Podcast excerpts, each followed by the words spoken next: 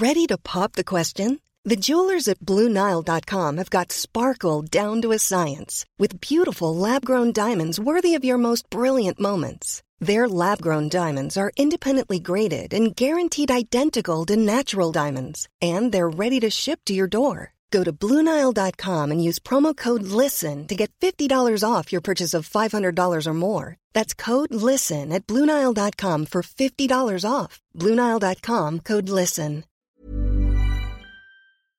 Bonjour à tous et bienvenue dans le Rendez-vous Jeu, l'émission bimensuelle où on vous résume toute l'actu du jeu vidéo et de l'industrie du gaming. C'est parti!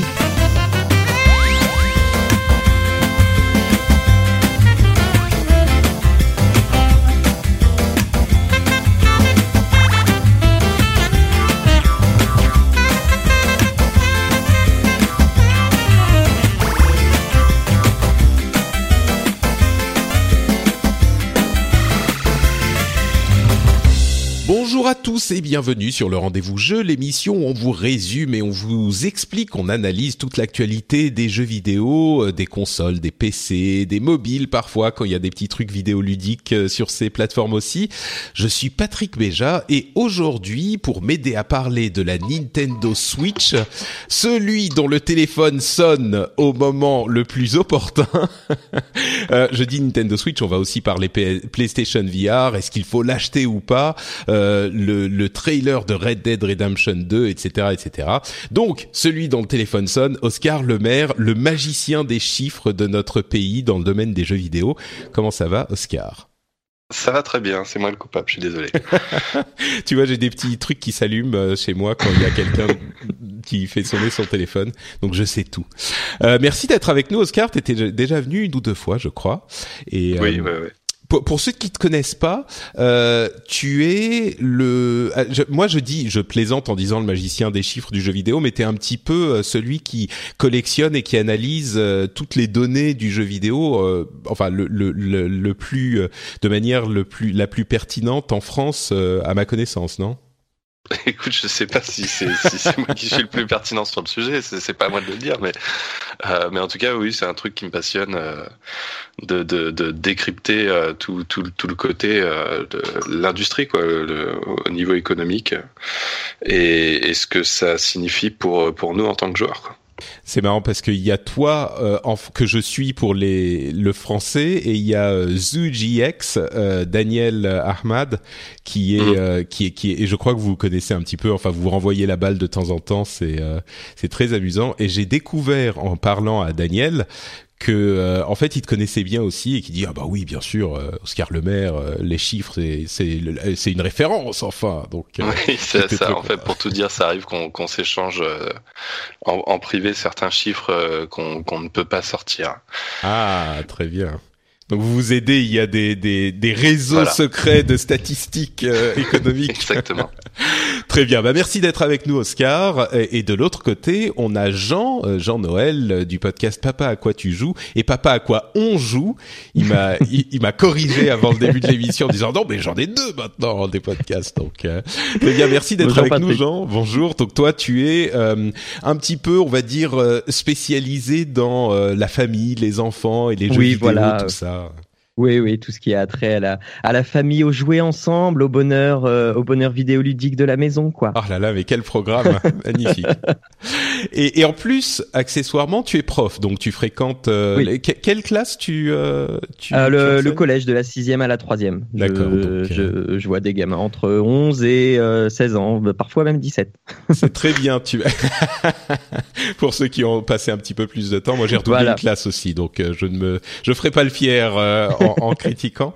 Euh, donc euh, oui, tu vas pouvoir nous dire un petit peu euh, ce que tu vois aujourd'hui euh, dans les mains de tes de tes oui, élèves. Oui, oui, Est-ce que c'est des Nintendo, des smartphones, tout ça?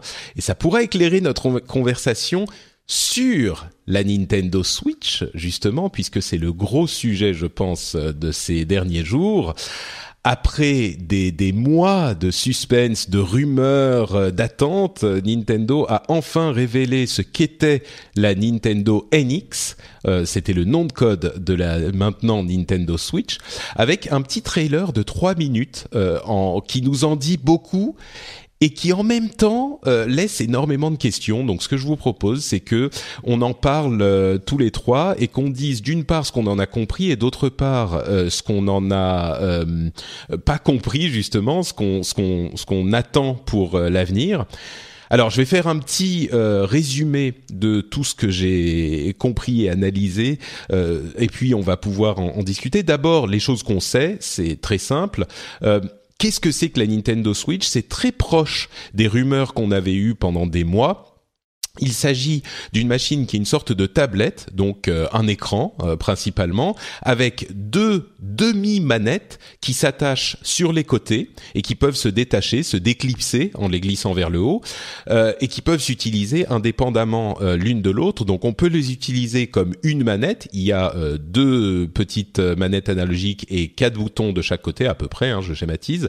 Et donc soit on l'utilise comme une manette avec deux, deux sticks analogiques logique et puis les boutons, ou alors deux joueurs peuvent utiliser une euh, une demi manette chacune. Ce sont les Joy-Con, les Joy Controllers, un, nom magnifique. Euh, et bien sûr, euh, l'autre spécificité, c'est qu'elle peut s'utiliser donc en mode tablette, ou alors on la met dans un dock qui est relié à la télé, et à ce moment le dock la recharge et transfère l'image sur la télé. Donc c'est vraiment une console hybride comme on s'en doutait, qui a d'une part qui peut être utilisée comme une console de salon ou comme une console euh, portable si on est en vadrouille. Les autres choses qu'on sait, c'est qu'il y a beaucoup de soutien de euh, développeurs euh, third party, de développeurs tiers, ce qui est évidemment très important et qui a manqué à la, Wii U euh, à son lancement. Enfin, ils étaient quelques-uns annoncés au départ et puis ils se sont très vite enfuis. Là, on sait qu'il y a des soutiens de développeurs tiers. On ne sait pas pour quel jeu. Même les jeux qui ont été présentés dans la vidéo de présentation, genre Skyrim, c'était pas officiellement annoncé comme disponible. Bon, on se doute bien que euh, a priori ils l'ont mis, ils vont l'annoncer à un moment, c'est pas qu'ils l'ont ils l'ont montré pour ensuite ne pas le sortir. Et l'autre chose qu'on sait, c'est que Nvidia fournit le processeur, et c'est un processeur de la famille Tegra, qui est un processeur mobile euh, très puissant, euh, pour un processeur mobile. Et on ne sait pas exactement de quel modèle il s'agit. Est-ce que c'est le euh, K1 a priori Non, le X1, le X2 peut-être, qui serait une nouvelle génération. Mais on ne sait pas, on ne connaît pas la puissance du Tegra. Ça va être l'une des grandes questions qu'on se pose. Mais la plus grande, on va commencer tout de suite par la, la, la plus grande. Euh, alors peut-être j'allais demander le prix, mais peut-être euh, euh tout de suite, en quelques mots, euh, vos premières impressions, et puis on va détailler ensuite, mais en quelques mots, vos premières impressions. Euh, Oscar, qu'en as-tu pensé après ces trois minutes de, de présentation? Euh, bah, euh, déjà, comme tu dis, il n'y avait pas trop de surprises puisque les, les, les leaks avaient tout, avaient tout révélé, mais moi, je suis plutôt enthousiaste euh, par le par, par les possibilités que ça offre. En fait, moi, je, je, je suis un grand client de Love TV sur la Wii U, donc euh, le concept de, de la Switch me plaît bien. D'accord. Euh, donc voilà, je, je, suis assez, je suis assez enthousiaste pour pour la console en elle-même, puis surtout pour la pour ce que ça signifie par rapport à Nintendo. Euh, J'aime beaucoup l'idée. J'espère que ça se concrétisera ainsi. Euh, l'idée que euh, Nintendo ne se concentre plus que sur un seul support et non pas sur une console de salon et sur une console portable en parallèle. On a, on a dit effectivement, alors il y a beaucoup de hum, rumeurs sur euh, les choses qu'on ne sait pas, et l'une des questions c'est est-ce que ça remplace une les deux consoles euh, ou uniquement la console de salon ou uniquement la console portable. Euh, Nintendo a dit officiellement que il ne, ça ne remplaçait pas la console portable et qu'il travaillait à une remplaçante de la 3DS aussi. Moi, j'y crois très très moyen parce que euh, ils avaient dit ça notamment sur la DS que c'était en parallèle de la Game Boy, mais que machin. Euh, tu, Oscar, tu, tu voulais me contredire Ouais, non, non, mais eh ben, euh, sinon justement, je pense que je pense que c'est exactement comme pour la DS à l'époque, c'est-à-dire que mm. à l'époque, il, il, disait qu'il bossait sur sur une, une, une, autre une autre Game Boy, et je pense qu'effectivement, il bossait sur une autre Game Boy, que c'était une solution de secours au cas où la DS ne marchait pas. Et je pense que là, c'est pareil, c'est si la Switch ne marche pas, ils lanceront un une, une, nouvelle console portable plus proche de la 3DS, mais que mais que c'est juste un plan de secours au cas où la, la, la, Switch ne fonctionne pas et que si elle fonctionne, à mon avis, ils resteront avec plus que plus qu'une seule console par génération. On est d'accord, oui. J'ajoute que tu es un, un, assez grand spécialiste de Nintendo. Tu as notamment pondu une série d'articles sur Gamecult sur l'autre Nintendo qui retrace l'histoire des, des grands studios de développement et des grands départements de développement de Nintendo. Donc euh, oui, je le précise parce qu'effectivement, tu es peut-être un petit peu plus légitime que, que moi ou d'autres pour parler de des stratégies de, de, Nintendo. Donc tu me confirmes que je dis uniquement ça parce que tu es d'accord avec moi. Hein. On est, on, on se comprend. Donc je légitimise ton accord avec moi. Euh, voilà. Mais mais c'est vrai que cette question et on va y revenir, cette question de est-ce que c'est une portable ou est-ce que c'est une euh, une console de salon euh, est très importante et eux disent pour euh, différentes raisons, encore une fois sur lesquelles on va revenir, euh, dans le communiqué de presse, c'est avant tout une console de salon et ça ça me fait un petit peu peur. Euh, avant de rentrer dans les détails, je donne quand même la parole à Jean. Euh, toi, tu nous disais donc que t'étais euh, pas hyper convaincu par la Switch? Ben non, non, non. Alors euh, déjà euh, par le petit spot, spot la, la, la, la, musique est clairement insupportable. Et en, ensuite, j'ai j'ai j'ai pas eu j'ai pas eu cette envie. Enfin, je vais peut-être être méchant, hein, mais euh, la Wii U me fait plus envie que la Switch. Euh, parce ah oui, non, mais là, il y a effectivement un souci. Pourquoi? Qu'est-ce qui se passe? Parce que, euh, ben, justement, comme c'est une console de salon, la Wii U me parle plus. Euh, alors que là, euh, ils, ils, nous disent effectivement, oui, c'est avant tout une console de salon, mais les trois quarts de la pub, il la passe dehors. Hmm. Euh, les, les, trois quarts de la pub, c'est euh, dans l'avion, c'est dans le parc, c'est sur un terrain de sport, c'est machin.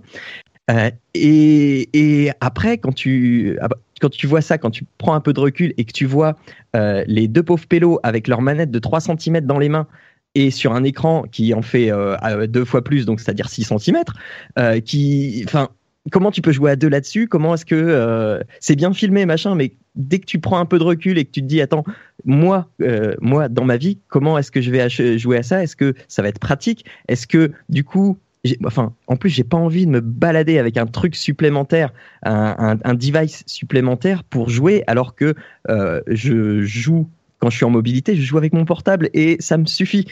Et j'ai pas besoin d'un grand truc, enfin d'un grand petit truc comme ça qui va m'encombrer. Euh, pour euh, pour jouer d'autant qu'avec avec toutes les questions qu'on va se poser après sur euh, sur l'écran sur la batterie sur les, les, le prix etc J'y arrive pas. Mais du coup, est-ce que euh, tu est-ce que tu joues sur console portable du coup toi sur 3DS par exemple Non, non, non, non. Ah bah voilà, c'est le problème. Ben, Oui, non, mais parce que parce que j'ai pas d'appétence pour ça, parce que mon smartphone fait le job.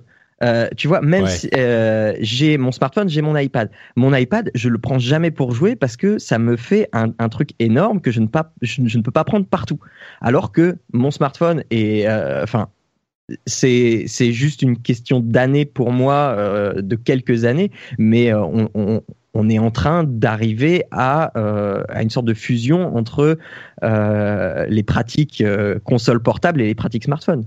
C'est marrant parce que effectivement, ça c'est une euh, ce que se disent peut-être une partie de notre audience. Moi, je pense que et c'est la grande question en fait. Je vais prendre des choses dans l'ordre. D'abord, pourquoi est-ce que Nintendo fait cette console hybride bizarre? À mon sens, c'est très simple, c'est que ils sont euh, attaqués par les smartphones sur le marché de la mobilité. Ils sont attaqués et où, où, ils ont connu un échec cuisant avec la Wii U sur le marché des consoles euh, de maison. Donc ils se disent plutôt que d'avoir deux demi euh, consoles demi succès euh, en portable et à la maison, on va réunir les deux pour faire euh, une un, un, vrai succès. Donc plutôt que d'avoir des trucs qui se vendent moyennement bien des deux côtés, bah là on va mettre les deux ensemble et ça nous pour, ça nous permettra de faire une plateforme qui se vend euh, assez bien.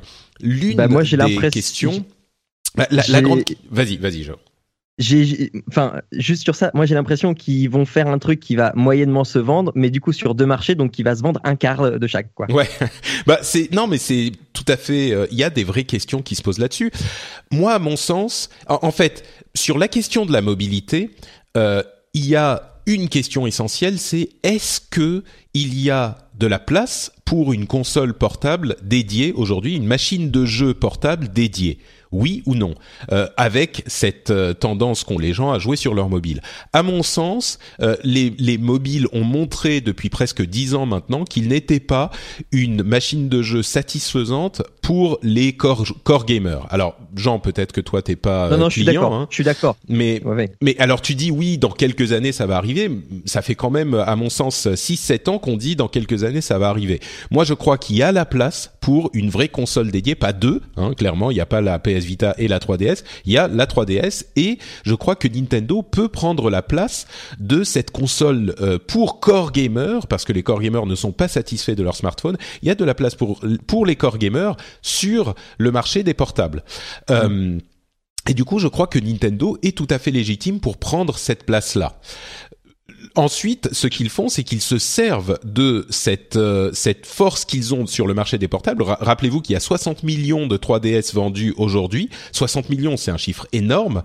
Euh, et, et, et, et donc, ils se servent de cette force qu'ils ont sur le marché des portables pour en plus se faire une place sur le marché euh, des, des consoles de maison, puisque évidemment, s'ils en vendent, disons, je sais pas, 30 millions sur quelques années des euh, de la Switch, eh ben, ça sera une console qui comptera aussi pour la maison. A priori, c'est le plan. Euh, Oscar, tu, tu voulais Oui, dire un truc euh, euh, écoute, moi je te rejoins pas mal sur l'analyse, euh, que effectivement que bah oui ils essayent de de, de, récupérer euh, à, à la fois le, le, le, marché, enfin de se, de se servir de, dans les deux sens quoi, de, faire profiter effectivement le marché de, des consoles de salon par- le marché des consoles portables et inversement. Ouais.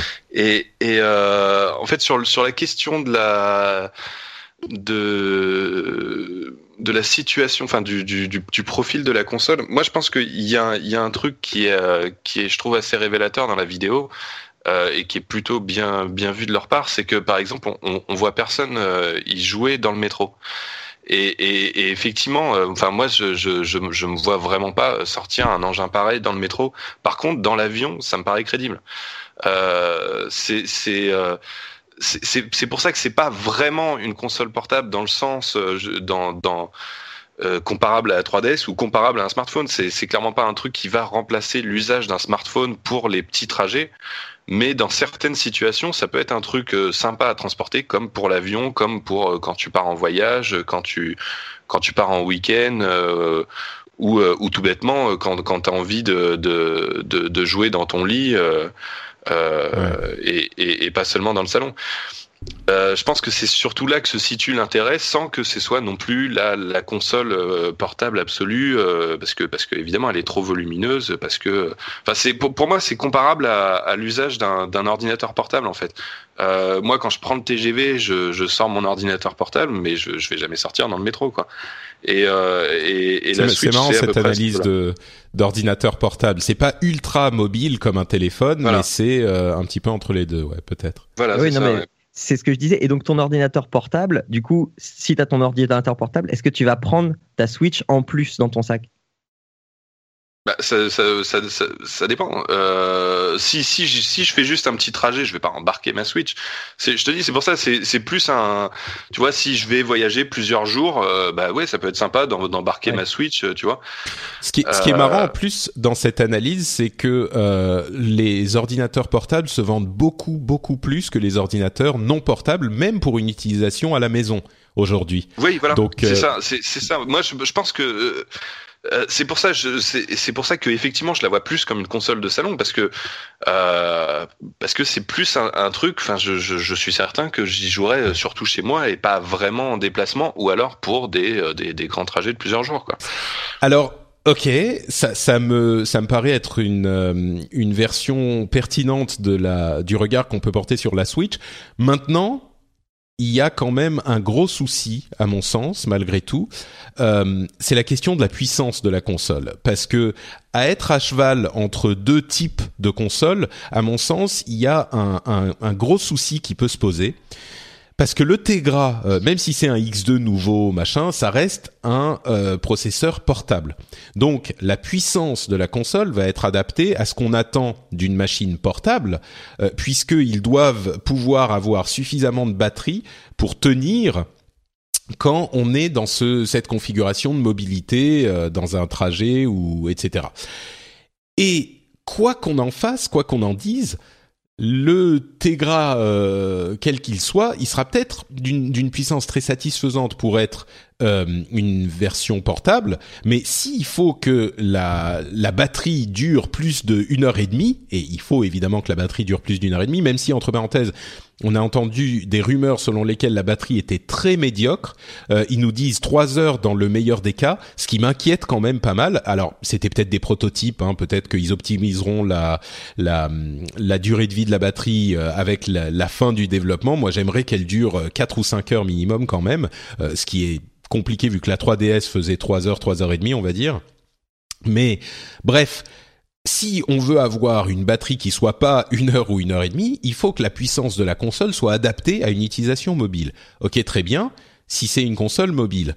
Mais si ils disent c'est une console de salon avant tout, euh, une fois qu'on va coller la console dans son dock et qu'on va afficher ça sur euh, une télé euh, grand format, tout à coup, on se met en concurrence avec des consoles comme la PlayStation 4, euh, la Xbox One, qui entre parenthèses vont voir arriver dans euh, très peu de temps les versions améliorées des consoles, donc ils vont encore améliorer les, graphismes euh, dans la perception des gens.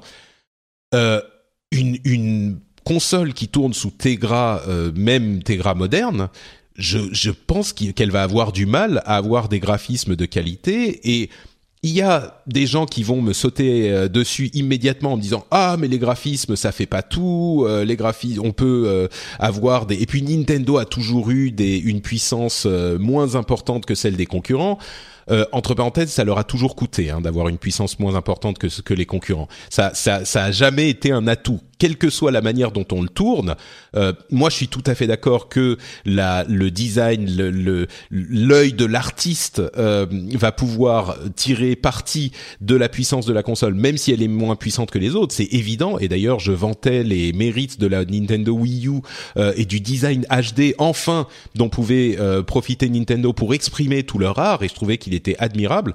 Mais il n'empêche, c'est pas un bon point d'avoir une puissance limitée et il faut être extrêmement euh, euh, je sais pas, extrêmement convaincu par l'amour qu'on a pour Nintendo pour se dire ah bah oui c'est cool qu'elle soit moins puissante que les autres.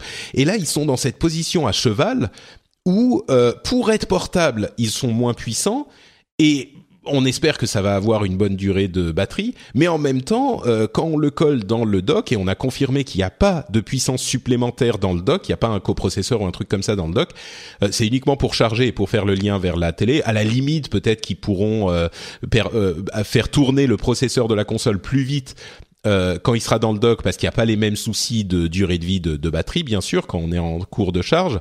Donc euh, voilà mais ça fera un petit peu plus puissant mais pas de manière significative. Pour moi euh, c'est ça risque d'être un souci. On ne sait pas ce que fait ce, ce processeur Tegra. Et enfin je, je, je pense que ça risque d'être effectivement un problème quoi j'ajouterais même qu'au-delà de, de, la question de la batterie, il y a la question du prix, tout simplement. Euh, et que c'est, c'est, enfin, à partir du moment où euh, ils veulent faire une console qui coûte moins cher que euh, que, que, la concurrence, donc c'est-à-dire 300 euros, euh, et que c'est une console qui, contrairement à la concurrence, se retrouve avec un écran, donc avec des composants euh, que, coûteux, euh, forcément, le, le, la puissance, enfin, ça, ça, peut, c'est évident que ça peut pas être du même niveau que que la PS4 ou la Xbox One, quoi. Bah, donc, c'est ça, c'est le même problème que la Wii U, quoi, en fait. À partir du moment où ils essayent de faire différent, la tablette, ouais. Hmm. Voilà qu'il y a un écran en plus, bah ça, ça, ça fait des coûts supplémentaires et si s'ils veulent pas un prix trop élevé, ils sont un peu obligés de faire une console euh, moins puissante que la concurrence. Bah il y a des gens qui euh, disaient effectivement. Pardon, fini, vas-y. Ouais, non, non, mais enfin, c'est, bah, c'est, c'est simplement que moi, je pense que euh, de toute façon, ils, ils, ils, ont deux choix, quoi. Soit ils font une console qui est comme la concurrence, et dans ce cas-là, ils peuvent être euh, euh, techniquement au même niveau. Soit ils essayent de, de, de, se distinguer, de faire un truc différent, et forcément, ce, cette différence fera que ils ne pourront pas être à même niveau technologiquement au niveau de la, de la, de la puissance de la console que, que la concurrence. Donc c'est un choix qu'ils font et moi je, je, pense que je pense que c'est enfin je pense que c'est plus dans la, dans leur intérêt et même dans le nôtre qu'ils essayent de faire un truc différent quoi. Donc euh, c'est un, un, sacrifice obligatoire quoi. Ouais Jean? Ouais, bah, c'est, euh, j'en reviens à, ce que je disais au début avec mon histoire de, de demi qui va se splitter en deux pour faire un quart. en fait, bah, c'est c'est un peu ça, mais je trouve que ça fonctionne. Enfin, cette phrase-là, elle fonctionne un peu pour tout, pour cette console-là, parce que justement, tu te dis, il y a, il y a, il y a deux marchés, il faut trouver un entre deux, et un entre deux, c'est pas un mieux, c'est un entre deux. Donc, euh, enfin, ouais, moi, je ça me laisse euh, tiède. bah, en fait, euh, il disait effectivement que c'est principalement une console de salon. Ça m'a fait peur, moi, cette euh, cette phrase, parce que ça peut vouloir dire deux choses. Soit il parle de la durée de vie de la batterie. en fait, quand on dit ce genre de choses, c'est pour te préparer à quelque chose. Soit il nous prépare pour que on, on, sache déjà, on comprenne déjà que la durée de vie de la batterie va pas être incroyable. et du coup, ils ont dit ah mais non, mais on vous a dit c'est une console de salon, forcément, vous pouvez la prendre de trois heures, machin, mais c'est tout. Et soit c'est pour la question du prix que tu évoques, Oscar, et qui, à mon sens, est le, vraiment le gros, gros euh, truc. Et à mon sens, le prix, euh, si on se lance dans les prévisions, je pense qu'on va être à 299 euros. Euh, N'oublions pas qu'elle sort en mars, hein, la, la, console. Donc je pense qu'on va être à 299 euros à peu près. J'aimerais 249. Je crois que ça c'est un peu euh, trop euh, optimiste. Pourquoi 299 Parce que plus cher que ça, c'est du suicide direct. Euh, ils sont, ils seraient plus chers bah, que les consoles existantes. voilà, c'est plus cher que la PlayStation 4 ou que la Xbox One S, enfin que la PlayStation 4 Slim ou que la Xbox One S. Euh, et en plus, ils ont sorti la 3DS trop chère il y a quelques années et ils ont dû baisser le prix en catastrophe quelques mois après. Et je pense qu'ils n'ont pas oublié cette euh, cette leçon. Euh, ils ont ils ont aussi, c'est un petit peu c'est pas tout à fait la console de la dernière chance pour Nintendo, mais on n'en est pas très très loin non plus. Donc ils peuvent pas se permettre de se planter, ils peuvent pas sortir une console trop chère. Euh, moins cher, je crois qu'il pourrait, mais je crois qu'il laisserait de l'argent sur la table parce qu'il y a des gens qui sont prêts à payer ce prix-là parce que c'est une console Nintendo de toute façon, et il pourrait baisser le prix. Euh, d'ici Noël ou en tout cas faire des packs euh, intéressants. Donc euh, je crois que lancement 299 et puis euh, au bout de 9 mois enfin 8 9 mois pour Noël, une petite baisse de prix ou des packs vraiment intéressants. Est-ce que vous êtes vous pensez que c'est logique Et puis, est-ce que vous seriez prêt à l'acheter à ce prix-là ou à quel prix seriez-vous prêt à l'acheter? Peut-être Jean, je crois que non. mais euh, est-ce qu'il y a un prix auquel tu dirais ouais bon pourquoi pas Genre si elle si elle est à 199 par exemple, ce qui n'arrivera pas, mais non, non, même pas parce que elle, elle, elle, me fait tellement pas envie.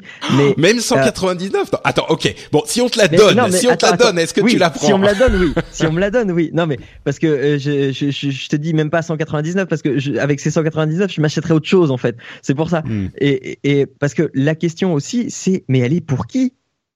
Elle hmm. est pour qui cette console? Parce que euh, il y a, enfin, dans la pub, il y a pas d'enfants. Euh, il euh, y a des jeux qui parlent pas spécialement à la famille. Nintendo a pris un virage là. Et euh, j'ai fait un petit test avant l'émission. J'ai fait regarder la pub à ma femme. Et là, elle m'a dit, mais qu'est-ce que c'est que ce truc?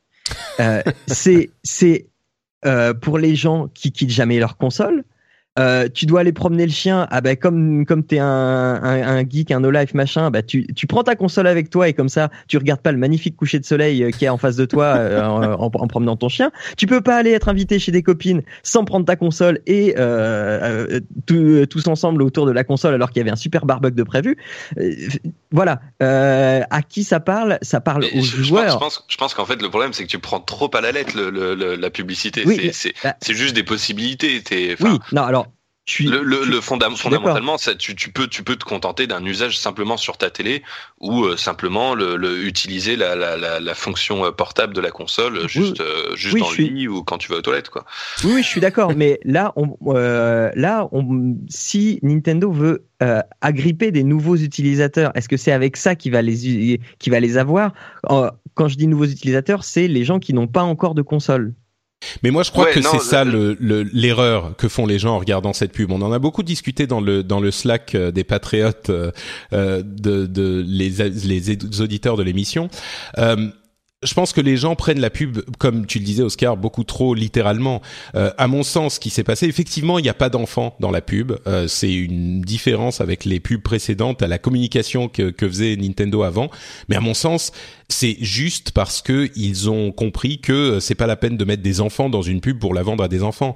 Euh, ils mettent des cas d'usage avec des gens, des hipsters qui ont l'air cool et qui s'amusent comme des fous sur leur petite console pour montrer qu'elle est cool. Ils ont pas besoin de dire nous la vendons à des enfants, donc nous mettons des enfants dans notre pub. Ils ont fait une pub un petit peu plus moderne, euh, justement où ils se disent on va pas faire fuir les gens un peu plus âgés en mettant des gamins de, de 12 ans dans le truc pour dire c'est un jouet quoi.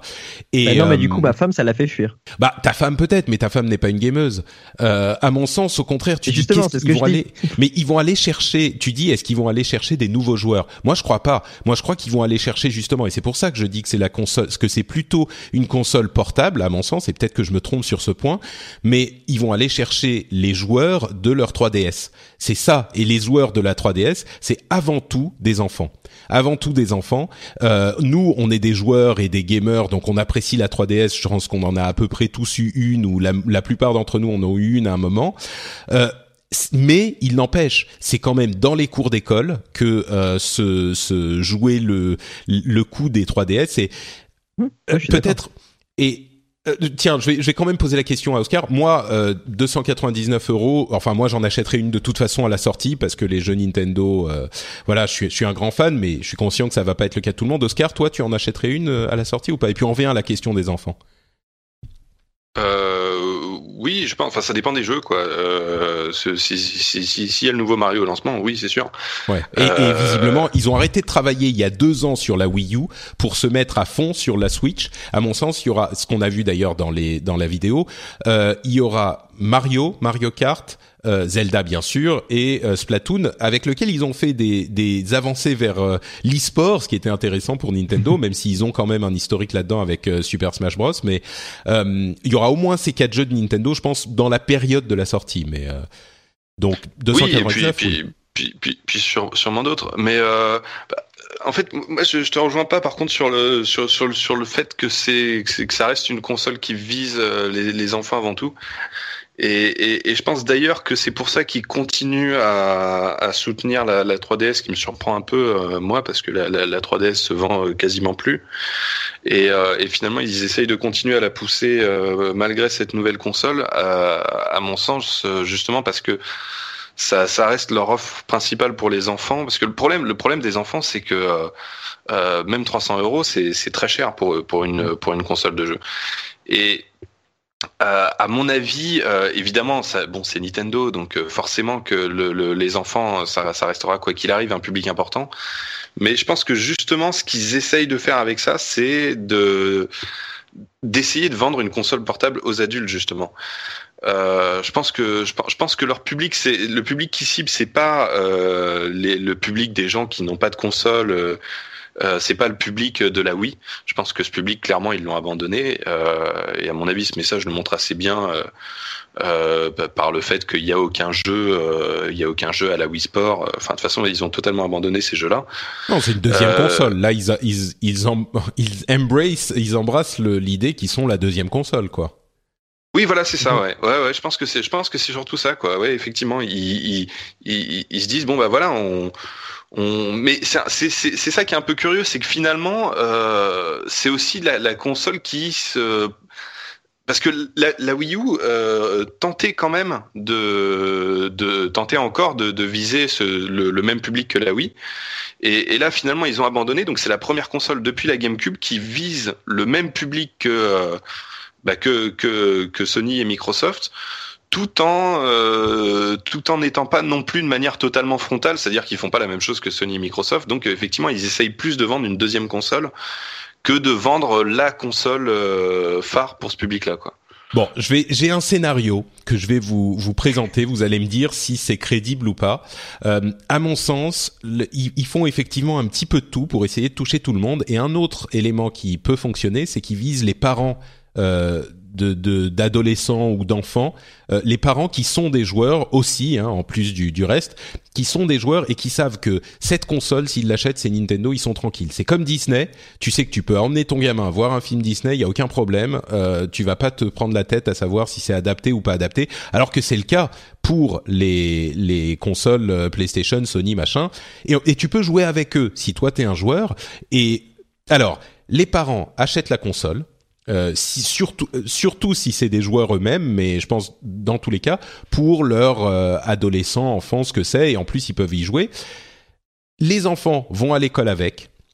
Ils, et au lieu d'être tout seuls dans leur coin à jouer avec la 3DS, ils posent la console avec le petit kickstand là, le petit support. Ils posent la console sur le bureau, ils filent une demi-manette à un pote et ils jouent à deux sur le truc. Le deuxième gamin se dit waouh cette console c'est super sympa, on peut jouer ensemble. C'est un aspect social euh, et de partage qui n'existe pas avec aucune des autres consoles, qu'elles soient évidemment consoles de maison, consoles portables euh, auxquelles on joue seul, ou même téléphone, parce que oui, on peut jouer en théorie avec euh, deux, deux téléphones ou jouer au même jeu et puis en parler, et c'est vrai qu'on le fait, mais c'est pas la même chose d'avoir la même manette, enfin d'avoir la manette dans les mains et de jouer et puis d'insulter ton pote parce que euh, t'as eu un bug sur le truc qui t'a qui t'a poussé dans le dans le hors de la du, du terrain avec sur euh, sur euh, Mario Kart ou un truc comme ça et gueuler de se de se, se pousser de s'engueuler machin c'est marrant le gamin, le deuxième, il se dit ouais cette console c'est super sympa. Euh, il en a, il en veut une aussi. D'ici Noël 2017, euh, les les les adolescents et les enfants veulent une Nintendo Switch pile au moment où les vrais packs bon marché arrivent sur le marché pour Noël 2017. Est-ce que c'est crédible? à l'école D'accord, dis-moi euh, en quoi en quoi je suis euh, complètement euh, je fantasme cette vision du truc. Euh, juste par le fait qu'ils qu'ils vont la porter à l'école. Après, qu'ils en parlent entre eux, qu'ils se la montrent chez eux, dans la rue, pas de souci. Mais à l'école, non, ça se fait pas. À l'école, tu le, le seul truc de valeur, et là je parle au collège, le seul truc de valeur qu'ils apportent, c'est leur c'est leur smartphone. Euh, les consoles, enfin déjà le smartphone étant interdit de base, il l'apporte quand même évidemment. Euh, mais la console, la, la, seule fois, euh, enfin les seules opportunités qu'ils saisissent pour la porter, c'est lors des voyages scolaires. Et là, des DS, t'en as partout. Mais un truc à 300 boules, je sais pas si. Alors, forcément, il y en aura toujours un euh, comme euh, comme celui qui ramène sa PS Vita et, qui fait son intéressant. Mais euh, mais non, que tout le monde, parce que oui, c'est un investissement. 300, c'est un investissement, machin, et emmener ça à l'école. Ça veut dire que aussi, si tu l'emmènes à l'école, enfin, si ton gamin l'emmène à l'école, toi, tu es en RTT, ah bah tu peux pas jouer. Non, mais bien sûr, évidemment, mais ah bah oui. Bon, ok. Donc tu ne, tu ne crois pas à ce scénario ben, très bien. Euh, non, mais oui et non, euh, parce que je te dis le, le fait à côté que tu qu'ils en parlent entre eux, qu'ils se la montrent, qu'ils qu'ils s'échangent, pourquoi pas Mais, euh, non, mais moi je viserais plus jouer ensemble. Je veux dire, oui, oui, oui, euh, oui, non, mais je comprends bien. Ils le font déjà très bien avec la, la, DS. Hein. Oui, mais justement, imagine, tu, tu poses le truc, euh, tu files une manette à ton pote, c'est quand même une expérience en mobilité qui est impossible à recréer ailleurs et qui est, enfin, nous tous les joueurs euh, du monde savent à quel point c'est différent et sympa d'avoir quelqu'un à côté avec qui tu discutes quand tu es en train de jouer. Moi, je pense qu'il y a une force là. oui, oui, je suis d'accord, mais tu vois, je viserais plus euh, tout, enfin à partir du, à partir de 17, 18 ans, enfin 16, 17, 18 ans. Bon, ok, peut-être il faut réécrire un petit peu le scénario, tu vois, il faut le donner à un script doctor, euh, un type qui va me réécrire ça, mais d'accord. Ok, Oscar, toi, euh, tu, tu voulais dire quelque chose? Oui, non, non, bah euh, après, moi, je, je, voulais juste revenir sur sur sur la question console de salon ou console portable. Euh, J'avais balancé ça sur Twitter il y a quelques jours, mais en fait, moi, pour moi, l'explication elle est toute simple. Si, si Nintendo veut, veut, cherche à la vendre comme à la présenter comme une console de salon, c'est parce que si euh, tu considères que la Switch est une console de salon, mais que tu peux euh, transporter partout, c'est une option inédite. C'est euh, un vrai argument commercial. Alors que si tu la considères comme une console portable que tu peux brancher à la télé, euh, on s'en fout quoi je veux dire on a déjà vu mm. ça euh, c'est pas nouveau et c'est c'est pas très intéressant euh, donc c'est pour moi c'est simplement comme ça que que qu'il faut prendre la chose quoi. C'est euh, c'est c'est en fait pour faire simple, la la la, la Switch finalement c'est euh, c'est une Wii U améliorée quoi. C'est une Wii U que tu peux emmener euh, que tu peux emmener partout. Euh, mais dans le fond, ça reste le, le, le principe de base de bah t'as une t'as une console de salon que tu et tu peux avoir un écran avec du off TV. Alors enfin visiblement on n'aura pas les, les, les possibilités de gameplay asymétrique de la Wii U de d'utiliser à la fois le l'écran de, de la version portable et, et l'écran de la télé. Oui, mais le truc le euh, plus inutile de la terre, donc euh, on, voilà, mais, mais ça garde, ça, voilà, c'est mais par contre ça se ça se concentre sur ce qui est à mon sens le, le principal argument de la Wii U, qui est le le, le off TV quoi, qui est cette possibilité hmm. de pouvoir euh, jouer à la console quand quelqu'un d'autre regarde la télé ou de, de, de pouvoir continuer à jouer dans son pieu ou voilà quoi. D'accord. Euh, pour moi, pour moi, c'est c'est surtout là que se situe l'intérêt principal de cette console. Et si on reste dans bah. ces usages-là, dans la famille, là, oui, ça a tout son sens parce que. voilà, ouais. Euh, euh voilà, t'as as le dessin animé qui commence à cette heure-là, et puis toi, t'es en train de faire ton, ton truc et tu dois préparer à manger. Donc, hop, tu, tu la prends du doc et tu vas faire à manger pendant que pendant qu'il regarde, euh, je sais pas quoi. Dora l'exploratrice ou mais non, mais non, mais je voulais pas dire un vieux truc là. ouais, c'est voilà, je, je me date. Ouais. mais c'est-à-dire que pour faire simple, je pense que euh, et, et, effectivement dans la dans dans dans la bande annonce qu'ils ont diffusée, ils se ils se sont beaucoup concentrés sur euh, tout l'usage nomade de la chose. Mais s'ils se sont concentrés là-dessus, c'est parce que c'est le c'est c'est c'est c'est le, le principal truc de la de la console. Mais en même temps, le fait de sortir cette console de la maison, à mon sens, c'est juste du bonus. C'est pas l'utilisation principale, quoi. Et du coup, moi, ça euh, m'inquiète parce que cette histoire de Tegra euh, qui est qui qui est moyennement puissant, j'ai beau adorer Nintendo et je vais l'acheter euh, dès qu'elle sort. Ça, ça, ne peut pas. On a parlé de la de la puissance des PS4, Xbox One, machin, mais non seulement elles vont être améliorées, mais en plus il y a un moment, si eux sur la sur la Switch, ils ont un processeur de mobile, de portable, à un moment, ces processeurs, euh, bah, ils sont mobiles, donc il y a les processeurs mobiles et les téléphones qui sont améliorés tous les ans, qui vont aussi arriver à une puissance encore plus importante. On va d'ici 2-3 mhm. ans arriver à un niveau où les téléphones portables auront de meilleurs graphismes que la console principalement de salon, comme on l'a. Enfin, ça, ça m'inquiète un petit peu aussi, quoi. Mais Ouais, mais ça c'est pas, enfin c'est pas nouveau quoi. Non, mais à chaque fois ça leur a porté préjudice. Je veux dire, c'était, c'est là on est sur une, un cycle de console qui va durer quoi, 5, 6, 7 ans? Pour cette console. Aujourd'hui, ça va, c'est pas, c'est genre ouais bon ça va, ça va, c'est pas grave. Mais enfin, au bout de 3, 4 ans, euh, la, la la la Wii, elle était immonde, mais immonde, et c'était un vrai problème pour tout le monde. Pareil pour la Wii. C'est, c'est, ah, je suis pas d'accord justement. Euh, pour la Wii, c'était, c'était immonde au bout d'un moment parce que la Wii n'avait pas la HD. Et, que bah, qu'est-ce qui arrive? euh, Qu'est-ce qui arrive dans cette année et l'année prochaine? La 4K. Et oui, ça va arriver. Mais, mais, ça va arriver, tu vois. Euh, je veux dire, quand la Wii est sortie, euh, la HD, elle était déjà là. Euh, et, enfin, il y avait, il y avait déjà des, des, écrans HD abordables. Il y avait déjà beaucoup de monde qui commençait. Euh, il y avait déjà le Blu-ray, etc. Mais, euh, mais, mais la, la, fin, moi, j'ai, pour moi, la Wii U, elle, elle est pas, euh, c'est, enfin, c'est pas dégueulasse ces, ces graphismes actuellement, quoi. Alors, on les a même pas vraiment vus, mais. Oui, non, mais ce que je veux dire, c'est que ça fait, ça, tu, enfin, tu vois, c'était surtout le cap de la HD qui portait préjudice à la Wii, et pour la Wii U, c'était moins problématique. Mm. Euh, t'avais, t'avais pas ce côté, euh, putain, je peux plus jouer à ça, c'est vraiment trop moche, quoi.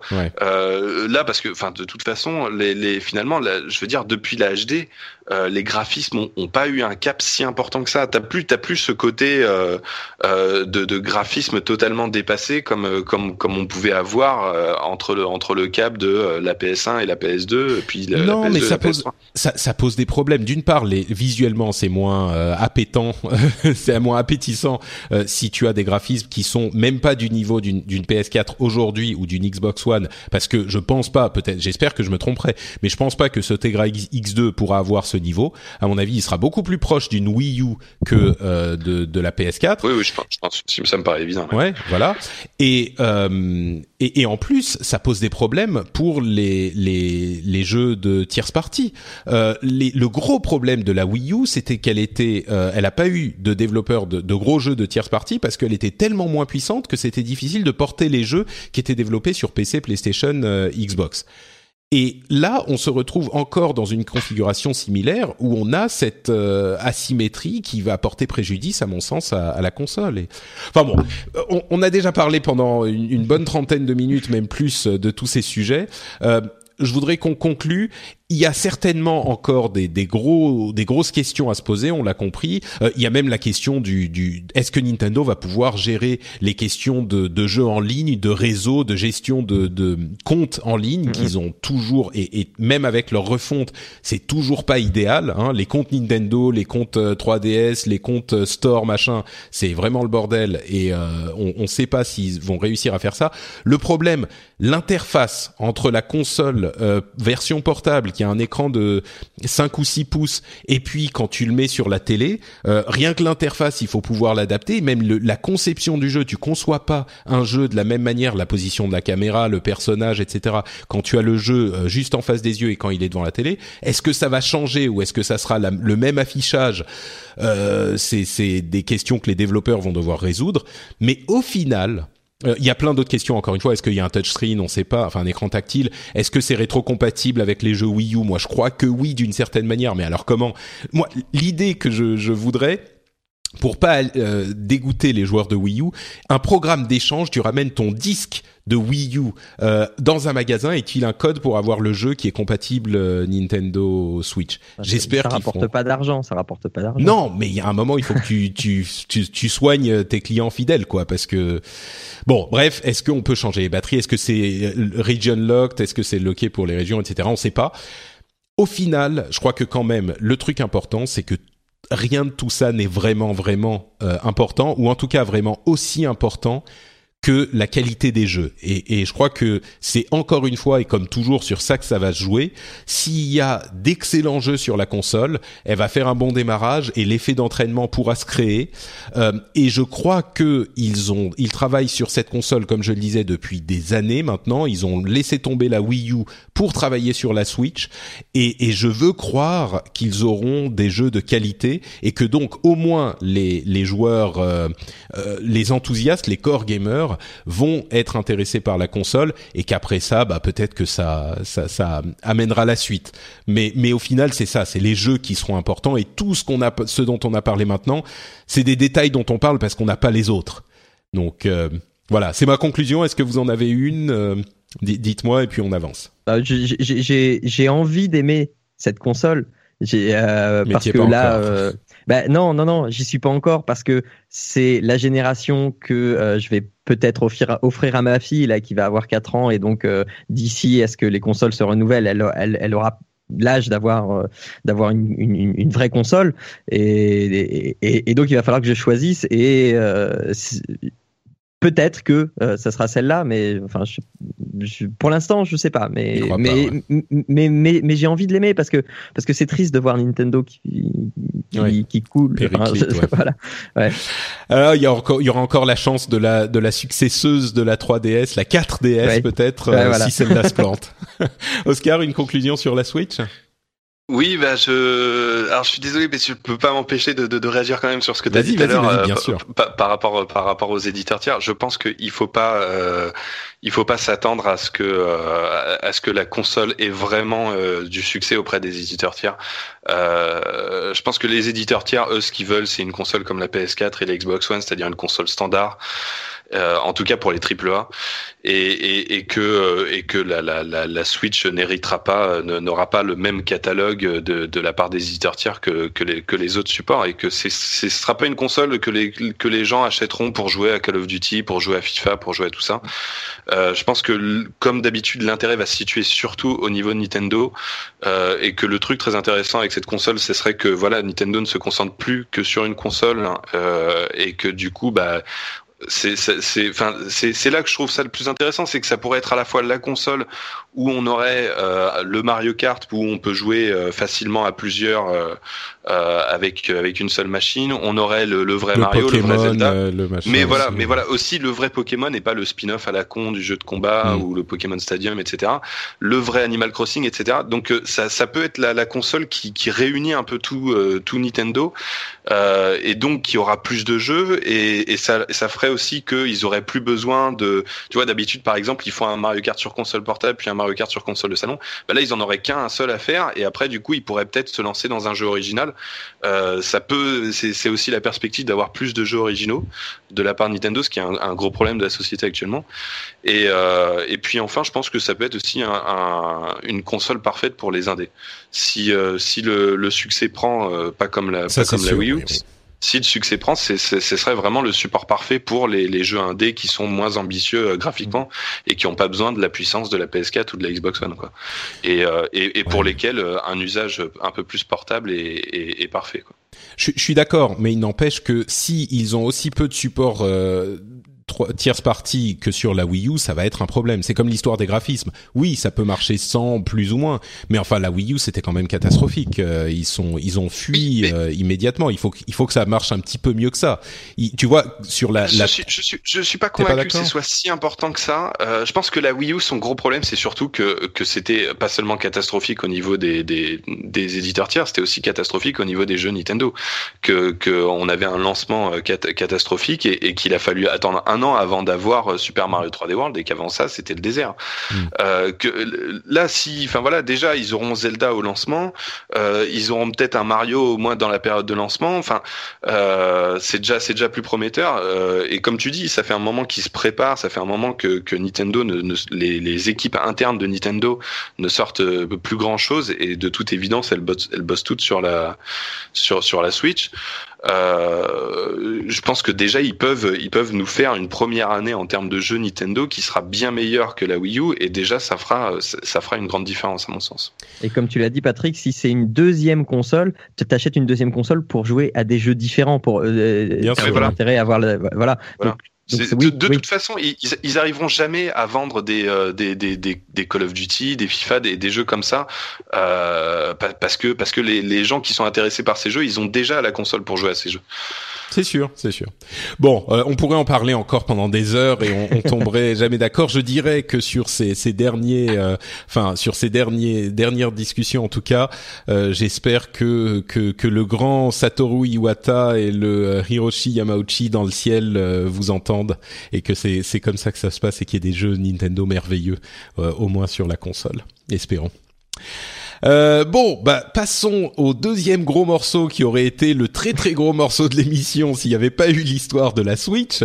Euh, c'est le PlayStation VR, euh, PlayStation VR qui bien sûr euh, a fait les les, les comment dire, a fait les gros titres la semaine dernière quand il est sorti. C'était la semaine dernière ou la semaine d'avant? Je crois que non, c'est la semaine d'avant. Euh, alors mhm. moi, je l'ai, je l'ai à la maison depuis ce moment-là. J'y ai joué, je l'ai fait essayer à des amis, etc. Euh, comme je le dis régulièrement, pour moi, c'est la, la euh, version de la VR qui va pouvoir enfin l'amener au grand public. Et puis on va voir si ça marche ou pas. Alors, j'ai eu plusieurs étapes dans mon euh, appréciation de la PlayStation VR, du PlayStation VR, euh, et j'aimerais essayer de répondre à la question est-ce qu'il faut l'acheter ou pas? Et vous savez quoi? Je vais pas faire de, de durer le suspense. Ma réponse c'est très simple, c'est non. Voilà, il faut pas l'acheter. Euh, si vous vous posez la question, c'est que a priori c'est pas pour vous. Mais et, et c'est le mais qui est intéressant. Et donc je vais y arriver dans un instant. Je vais commencer pour vous, par vous raconter toutes les étapes par lesquelles je suis passé dans mon euh, mon essai de, du PlayStation VR. Première impression, bon sang, il y a une quantité de câbles qui est invraisemblable. Enfin, tu le sors de la boîte, c'est la forêt de câbles. Euh, alors c'est bien expliqué comment, qu'est-ce que tu branches à quoi, mais il y a genre euh, le petit boîtier supplémentaire, tu branches le HDMI euh, sur la console, puis sur la télé, puis tu branches le euh, charge, le truc pour euh, brancher le boîtier supplémentaire vers le secteur. Et puis il faut en plus un câble USB qui va de la console, du devant de la console à l'arrière du boîtier, et puis les deux câbles HDMI pour la console et pardon pour le boîte pour le, le, le viseur, le PSVR lui-même et puis tu branches les écouteurs sur le petit truc du PSVR que tu as lui-même branché sur le la fin du câble qui a un autre petit boîtier. Enfin bref, c'est franchement ça ça ça a l'air de rien comme ça, mais je vous assure que ça rebute. Bon, première étape, c'était ça. Pas super euh, enthousiaste déjà. Deuxième étape, l'appareil lui-même, franchement, le meilleur terme que je puisse utiliser pour le décrire, c'est euh, compétent. C'est pas excitant, c'est pas genre waouh, c'est incroyable comme c'est de la qualité de folie. C'est euh, euh, euh c'est comment dire fiable c'est compétent, ça marche, ça fait le job. Euh, il y a un petit jour entre le, le casque lui-même et ton visage, donc ça fait passer un tout petit peu de lumière. Euh, l'angle de vue du truc, tu vois sur les côtés que ça prend pas tout ton champ de vision. Euh, on a un angle de vue un petit peu réduit. tu vois un tout petit peu les pixels, mais vraiment un, petit peu. Mais bon, la qualité de la 3D, elle est pas folle parce que évidemment la, la PlayStation ne peut pas calculer des images aussi puissante, aussi détaillée qu'un PC. Euh, mais, et, c'est vraiment ce point que je voudrais retenir parmi tous toutes ces critiques, une fois que l'écran s'allume, tout ça, tu l'oublies. Et le casque fait le job. Il est compétent, il marche n'importe qui qui vous dise ah ouais mais euh, c'est pas un euh, Oculus parce que la qualité de l'image le machin oui c'est vrai mais c'est pas que quand tu es dans le, PSVR, tu te dis oh là là, la qualité de l'Oculus, elle est quand même tellement mieux. Surtout que la plupart des gens n'ont pas euh, essayé un Oculus. C'est un petit peu comme si tu disais à quelqu'un qui vient de s'acheter une PlayStation 3 en 2006, euh, ou plutôt une Xbox, on va dire, parce que la PlayStation 3 était moins populaire. Euh, ah oui, mais attends, euh, dans dix ans il y aura la PlayStation 4, euh, donc ça c'est pourri. Non, c'est à l'époque c'était c'était bien, ça faisait le boulot. Euh, même si tu avais pu voir sur ta télé des trucs de meilleure qualité, là l'effet fonctionne. Donc ça c'est la deuxième étape.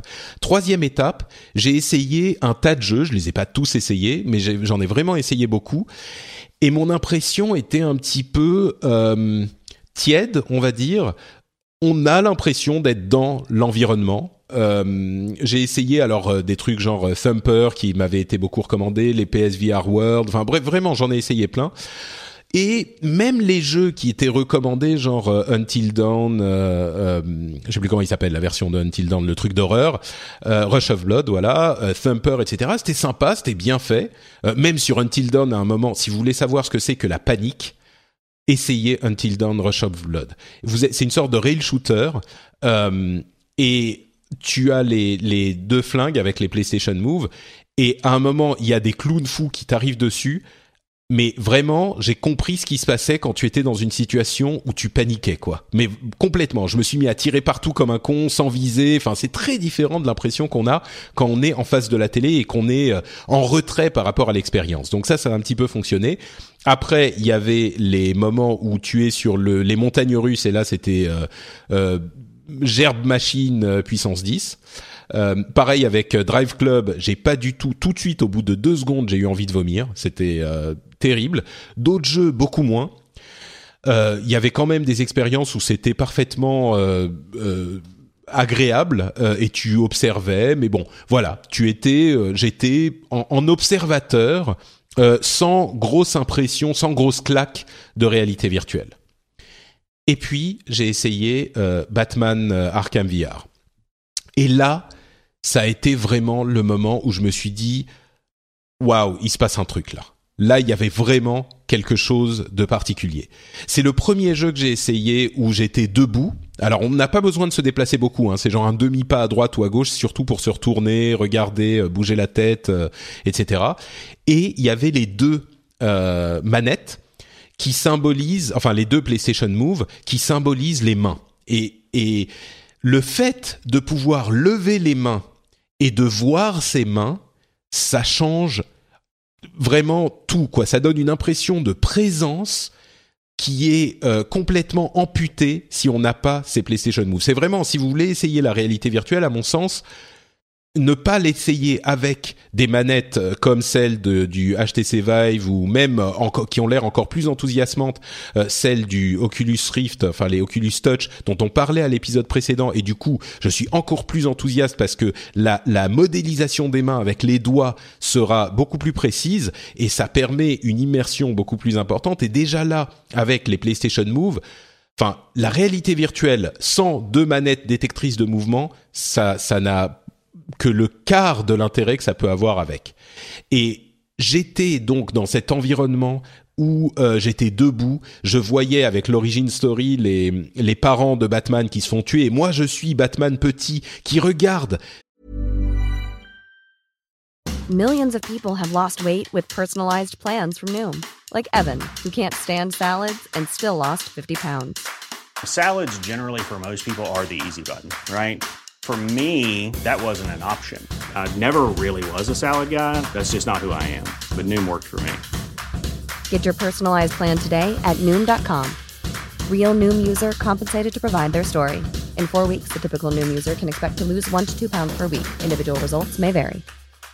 Hi, I'm Dori Shafrir. And I'm Kate Spencer. And we are the hosts of Forever 35. And today, we're talking about Club Med, the best all inclusive getaway for families. Today, Club Med has nearly 70 resorts worldwide, from beachside resorts in the Caribbean and Mexico to magical locations in the Maldives and Morocco to ski resorts in the mountains from Canada to the Alps. Between their all inclusive family programming, wellness offerings, land and water sports, and their French heritage inspired food and drink offerings, Club Med is the best way to elevate your family getaway, no matter which location you're at.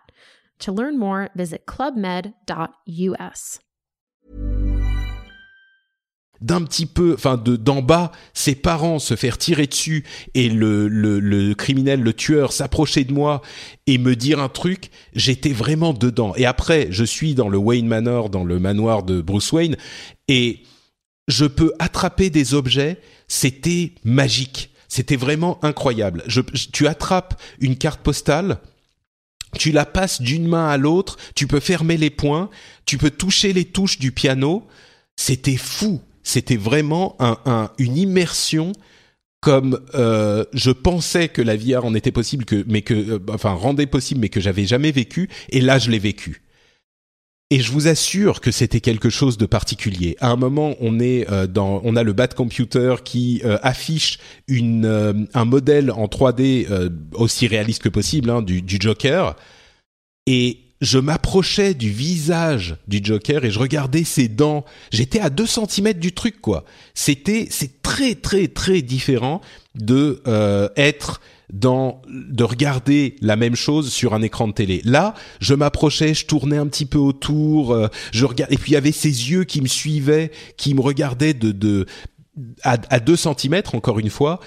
Euh, à la fin du jeu, je vais pas le. C'est une expérience qui dure peut-être 90 minutes, quelque chose comme ça je vais pas spoiler, mais un, à la fin du truc, j'étais dans un endroit et j'avais vraiment l'impression d'y être. Et à la limite, quand ça s'est terminé, j'ai soufflé tellement. J'ai jamais à aucun moment pensé ah je suis euh, je suis dans une autre réalité. Je savais que j'étais dans un jeu, mais il n'empêche quand ça s'est terminé, j'avais la respira le entre le souffle coupé et de l'hyperventilation. C'était hyper hyper impressionnant. Donc mon mais de euh, il ne faut pas l'acheter mais c'est que je suis aujourd'hui convaincu que ça peut fonctionner, euh, que quand les développeurs, si les développeurs réussissent à reproduire ce genre d'expérience, je ne sais pas s'ils vendent 4, 5, euh, s'il y a 4 ou 5 jeux comme ça par an qui se vendent pour euh, 15, 20 euros et qui durent une heure et demie, moi je, je les achète tous quoi. Et ça vaut l'achat d'un PSVR. On n'y est pas encore. Euh, Peut-être que ça va arriver. Rocksteady a fait un travail admirable sur Batman VR. J'espère que ça va être reproduit. Il y a d'autres jeux qui vont arriver. Les développeurs s'y mettent. Si, encore une fois, ils réussissent à reproduire ça, ça vaut le coup. Aujourd'hui, euh, on est vraiment tellement au début. Première génération, euh, il faudra attendre la deuxième ou troisième génération pour que ça soit vraiment convaincant. Mais, mais aujourd'hui, ça vaut pas le coup simplement parce que on n'y est pas encore. C'est pas, c'est pas fini. Il y a des petits défauts. Mais deuxième, troisième génération avec ce type d'immersion, j'y crois aujourd'hui. Et alors que c'était peut-être moins le cas euh, avant. Est-ce que ça va réussir à coup sûr? Ça, je sais pas. Je m'engagerai pas là-dessus. Mais aujourd'hui, je crois que c'est possible. Donc euh, voilà ma review du, du PSVR. Des impressions, des questions peut-être euh, de votre Bah, côté? tu, tu, tu, tu dis euh, qu'il faut pas l'acheter, mais des- quand on t'entend, comment on peut ne pas avoir envie de l'acheter quand tu... c'est un bon résumé. Bah en fait c'est très simple, c'est que ça coûte euh, 400 euros pour la machine. Il faut la PlayStation euh, caméra si vous l'avez pas encore, 60 euros de plus, plus les Move parce que vraiment il les faut encore 80 euros de plus. On se retrouve à 650 euros et le jeu qui vaut le coup aujourd'hui c'est Batman Arkham VR qui dure une heure et demie. Donc euh, voilà. Tu, tu, tu le veux, euh, Jean, euh, pour une heure et demie à Bah, ces euh, 650 euros? Mais, mais écoute, t'en parles. Enfin, tu, tu vois, t'es, t'es, t'es, tellement euh, dans un autre monde. ça marche tellement, ça a l'air de tellement bien marcher que euh, que je préfère mettre 650 euros là-dedans plutôt que de ce 300 euros dans une euh, Switch. Oui, mais il y a qu'un jeu. Il y a Oui, une heure je et sais, demie de jeu. mais, mais tu vois le, le- le- le- toute la passion que tu as mis derrière et, euh, on, et, et, et on sent que tu as vécu un truc. Euh, je l'ai pas moi dans, dans le truc de la Switch machin, mais mais, mais ça j'ai envie. Ça, ça ça me parle. Ça ça me depuis depuis que je joue à World of Warcraft et euh, euh, parenthèse merci de m'avoir replongé. Hein, euh, Je t'en prie. euh, j'ai ce fantasme d'être vraiment dans World of Warcraft. Et euh, voilà, donc j'attends le moment où la VR va me permettre ça. Alors j'ai déjà bricolé des petits trucs dans mon, dans mon coin pour faire genre, mais ça marche pas hyper bien. Mais, euh, mais j'ai déjà touché un petit peu du doigt à ce à quoi ça pourrait ressembler. Et, euh, et vu comment tu en parles, voilà, j'ai envie de ça, moi. Bah, je crois que pour les gens qui sont vraiment enthousiastes, peut-être que ça peut les intéresser, c'est vrai. Mais je peux pas décemment, moi, dire conseiller aux gens de l'acheter, tu vois, en général. Ouais, ouais, ouais. ouais. Donc, si vous avez entendu tout ça et que ça vous intéresse, bah oui, euh, effectivement, peut-être qu'il faut y aller. Mais moi, ma recommandation générale, c'est non. Ma recommandation, c'est que Et- et- Oscar, Est-ce que tu as essayé euh, The Kitchen? Oui, Ah oui, je, oui. ouais, je vais le demander aussi. Ouais. Ouais, alors euh, Kitchen, c'est la démo de euh, Resident Evil 7, euh, qui est une version de la démo de Resident Evil 7, mais alors là, c'est 5 minutes. Hein. C'est vraiment un truc qui dure 5 Ouais. minutes et on est totalement Ouais, mais c'est- immobile. c'est- c'est- C'est le seul truc que j'ai essayé. Et t'en t'en as pensé quoi par rapport à Batman? Euh, C'était un petit peu le même genre d'impression. On avait vraiment l'impression d'être euh, quelque part, Euh, et je suis très curieux de voir ce qu'ils vont faire avec le jeu. Pour les gens qui savent pas, en fait, euh, dans The Kitchen, on se réveille, on est assis sur une chaise dans un dans un une cuisine toute euh, pourrie, rouillée, enfin ambiance film d'horreur qu'on peut imaginer. Euh, et on a les mains attachées, on est attaché, et il y a quelqu'un qui est devant nous, et euh, on tend les mains et on fait tomber la caméra qui est posée devant nous, et elle le réveille. Et là, il se passe des trucs avec un, un- une, une sorte de monstre zombie fantôme qui vient, qui nous plante des couteaux dans le genou. Enfin, c'est Bah alors horrible. justement, qu'est-ce que ça fait de se faire planter un couteau dans le genou? Ça fait un peu bizarre. Ça fait un peu bizarre, c'est que euh, c'est effectivement, tu te dis, euh, euh, qu'est-ce que tu regardes ton genou, t'as envie de mettre la main Ouais. dessus, quoi. Ça fait pas mal, bien sûr, mais ouais, Oscar. Ouais, non, mais moi, moi le, le, le, le- alors c'est effectivement le, le, le, le coup dans, dans le genou, ça fait très bizarre. Mais moi, finalement, le truc qui m'avait le plus euh, perturbé, c'était au, au tout début où euh, donc on a les mains attachées et, euh, et en fait il y a le l'autre le, le, le PNJ allié qui euh, qui vient et qui essaye de nous retirer le, ce qu'on ce qu'on a autour des mains et il prend un gros couteau qui pointe vers nous. Et nous, on est là, on lève les mains juste devant nous et, et il utilise le couteau pour essayer de, de, de couper les liens. Mais du coup, tu sens venir le coup, le couteau va te rentrer dedans et et t'es là avec la VR et puis tu te dis oula mais attention quoi T'es- enfin tu, tu, tu ressens vraiment le danger quoi Hmm. et, et c'est ça qui, qui, qui m'avait moi enfin moi c'est c'est le truc qui m'a un peu le plus perturbé quoi je me suis dit oula attention et puis après je me suis dit attends c'est c'est c'est c'est bon je crains rien quoi Ouais, ouais. Non, mais c'est vrai, c'est vrai. Il y a ce genre d'impression. La raison pour laquelle j'ai moins parlé de, de The Kitchen, c'est que c'est vraiment, vraiment cinq minutes, quoi. C'est une démo de cinq minutes qui est un peu impressionnante, mais on est encore à cette étape de euh, de, de de démo, de concept euh, dont on parlait il y a, il y a euh, deux épisodes, je crois, pour le, le TGS et ce qui était présenté au Tokyo Game Show.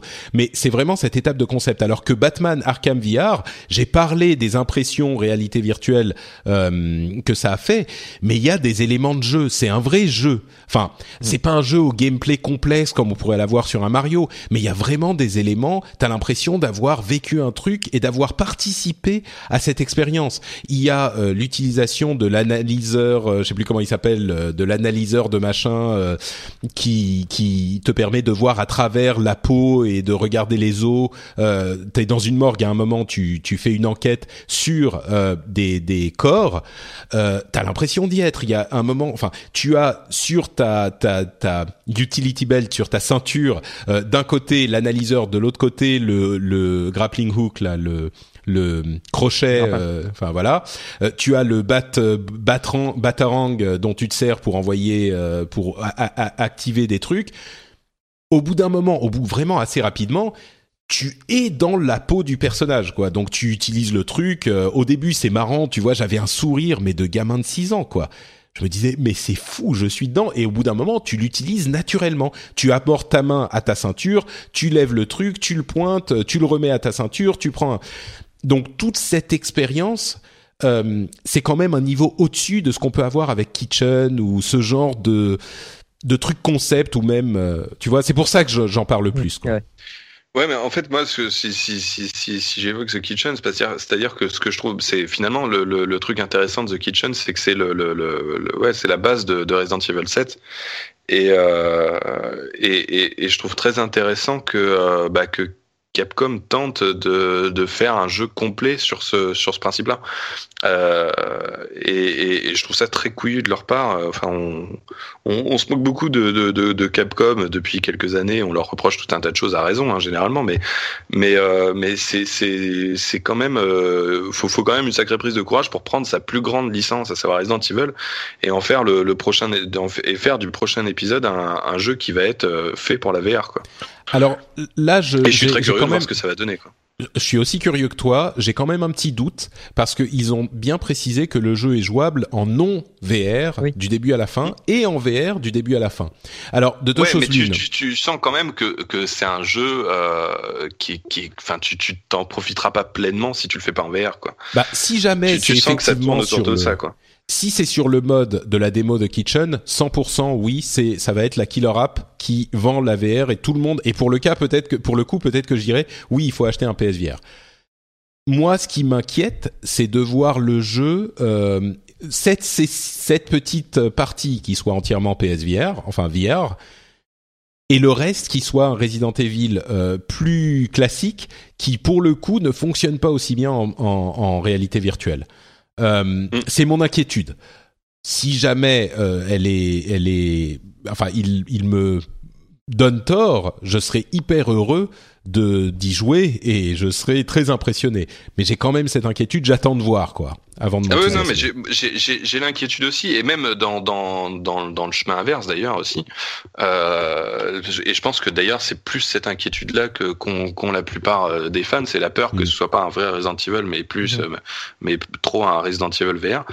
Et ah, si, si c'est dans cette direction qu'ils vont, moi je serais content parce que Resident Evil, on en a vu plein et bon, ils vont pas en faire un de plus sur PS4. Je suis pas certain qu'il sera très différent des précédents, tu vois. Alors autant en faire un euh, nouveau, faire aller dans une nouvelle direction.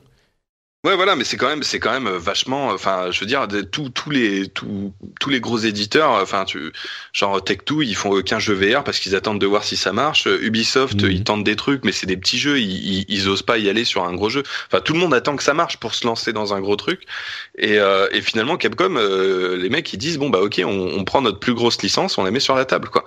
Euh, ce qui est ce qui est quand même vachement on pense, osé. On pense encore une fois, euh, on sait pas comment ça va être. Si ça se trouve, ça va être un Resident Evil euh, normal et, qui, qui, aura cette petite session de de réalité virtuelle euh, ou quelques petits passages ici ou là de réalité virtuelle qui seront moins convaincants. Bah, je sais pas, écoute, moi toutes les vidéos que j'ai vues pour l'instant, c'est ça, ça ressemble mm. vraiment au délire de The Kitchen, quoi. Ça, ça, ça, ça semble vraiment être dans la même idée, quoi. Tu te déplaces à la manette aussi. Bah c'est ça le truc, c'est ça qui est très étrange quoi. Parce qu'effectivement The Kitchen ça marche parce que tu restes assis quoi. Ah oui voilà c'est ça. Mm. Et, ouais, donc il faudra... du coup, forcément, ça, enfin, tu, tu restes dans l'immersion du truc parce que tu mm. restes assis, mais à partir ah du moment où tu marches, ça, ça, devient beaucoup plus compliqué, quoi. on est d'accord. Et euh, comme comme ils sont, enfin moi de ce que j'en ai vu, ils ont l'air de beaucoup capitaliser sur euh, euh, sur la peur que ça peut provoquer. Et c'est ça va être la, la, la pire peur qu'il peut y avoir dans le jeu vidéo et machin. Donc du coup, c'est c'est pas forcément un argument qui donne très très confiance pour la qualité du reste, quoi. Mais bon, après, je sais pas. Ouais, c'est enfin c'est difficile d'en parler maintenant, mais bah en tout cas, je, je, je, trouve que Resident Evil 7 est un est un jeu euh, ça, ça, ça, peut être totalement raté, mais mais ça ça, ça en fait un jeu ça en fait un jeu euh, plutôt intéressant, même très intéressant par, parmi les gros jeux d'éditeurs tiers à venir. Quoi. On est d'accord, que ce soit VR ou pas quoi. On a une date pour Resident euh, Evil 7, je crois. Ouais, ouais début hein. janvier. Début janvier, déjà. Ouais, c'est genre le 11 janvier, un truc comme ça. C'est une, une date très improbable. D'accord. Ah ben, je me souvenais même pas que c'était aussi tôt. Euh, je vais l'attendre effectivement avec impatience. Et tu sais quoi? Même si euh, c'est un truc qui dure trois heures et qui a cette euh, cette qualité, euh, moi, je pense que je serais satisfait. Je pense vraiment qu'il y a un avenir, non, enfin, que les jeux réalité virtuelle risquent d'être du type de euh, de Batman VR, qui propose une expérience qui soit plus courte que nos jeux habituels, qui déjà se raccourcissent. Euh, mais qui est cette intensité qu'on connaît pas ailleurs et, et, si on me propose, comme dans Batman VR, d'être dans l'univers de Resident Evil de la même manière, ou dans, euh, je sais pas, maintenant je pense à, à d'autres trucs, mais euh, il y a plein d'univers. Je pense tout de suite, moi, plus au cinéma qu'aux jeux vidéo. Euh, mais ça fonctionne aussi pour le jeu vidéo. Il y a plein de trucs. Euh, je sais pas, moi soyez dans l'univers de bon on pense à Avatar ou au film Marvel ou au euh, même dans les jeux Uncharted enfin je sais pas il y en a plein il y en a plein. Soyez Mario euh, qui qui fait sa cuisine euh, tous les soirs euh, dans dans son sa petite maison en forme de champignon j'en sais rien. Mais plus ce type d'expérience que vraiment je crois que les gens qui attendent des expériences ludiques type jeux vidéo ludicité qu'on a dans le jeu vidéo sur console de salon aujourd'hui je je suis pas convaincu que c'est vers ça que va se diriger la, la, la, la, la réalité virtuelle. Donc, une expérience comme The Kitchen, un petit peu plus passive, mais en même temps qui nous permet de participer, euh, qui dure 3 heures ou 4 heures, euh, à la manière de, de Batman euh, Arkham VR, je crois que ça, ça peut fonctionner. Mais Bon, on verra. Euh, euh, petite question, là, euh, vu que tu parles de temps, au niveau du confort, le casque, tu l'as gardé combien de temps, le plus longtemps sur ta tête? Je crois que c'était Batman. Euh, c'est une heure et demie sans m'arrêter, une heure et demie ou deux heures sans m'arrêter. À la fin, ça commençait à devenir un petit peu, un petit peu pesant, mais juste un petit peu. J'aurais pu continuer. J'étais pas mécontent de l'enlever, mais j'aurais pu le garder. Euh, ça marche avec des lunettes sans problème, important à préciser mm -hmm. aussi. Euh, et c'est le, le, plus confortable des trois gros casques de VR. Donc euh, c'est clairement euh, celui-là, il fonctionne très bien et je crois que non seulement d'autres casques risquent de s'inspirer de ce système de, de, pose sur le front avec le truc qui tient derrière, mais en plus et surtout euh, on, encore une fois, on n'est qu'à la première génération. Avec la deuxième, troisième génération, on aura des trucs plus légers, plus fins, de meilleure qualité, etc. Donc ça va jouer aussi. Mais là, sur déjà sur le PSVR, on est on est sur un niveau de confort vraiment acceptable, quoi. Donc, bon bah écoutez, voilà pour euh, la deuxième grosse partie qui était la partie euh, PSVR. Faut-il l'acheter? Non, virgule, mais trois petits points. Euh, et passons donc aux news un petit peu plus rapides. On en a toute une tripotée. Euh, à commencer par ce teasing euh, un petit peu fou qu'a fait Rockstar sur Red Dead Redemption 2 avant d'enfin l'annoncer. Le tweet de, de teasing qui était juste une image de fond rouge avec le logo Rockstar a fait plus de 100 000 retweets et 150 000 likes en moins de 24 heures, ce qui pour un tweet comme ça, enfin tout le monde a tout de suite compris que c'était Red Dead Redemption, mais enfin c'est quand même assez fou comme euh, comme comme popularité juste sur ça. En plus c'était un dimanche. Enfin c'était euh, tout le tout le monde est, est, est, devenu complètement fou à propos de ce truc. Ah, ça euh, pourrit le Twitter de tout le monde hein. oui oui c'est clair. On l'a vu genre 12 fois tweeté retweeté avec des commentaires avec des des des des, des euh, comment dire des retravails des photoshop du truc. Enfin c'était marrant.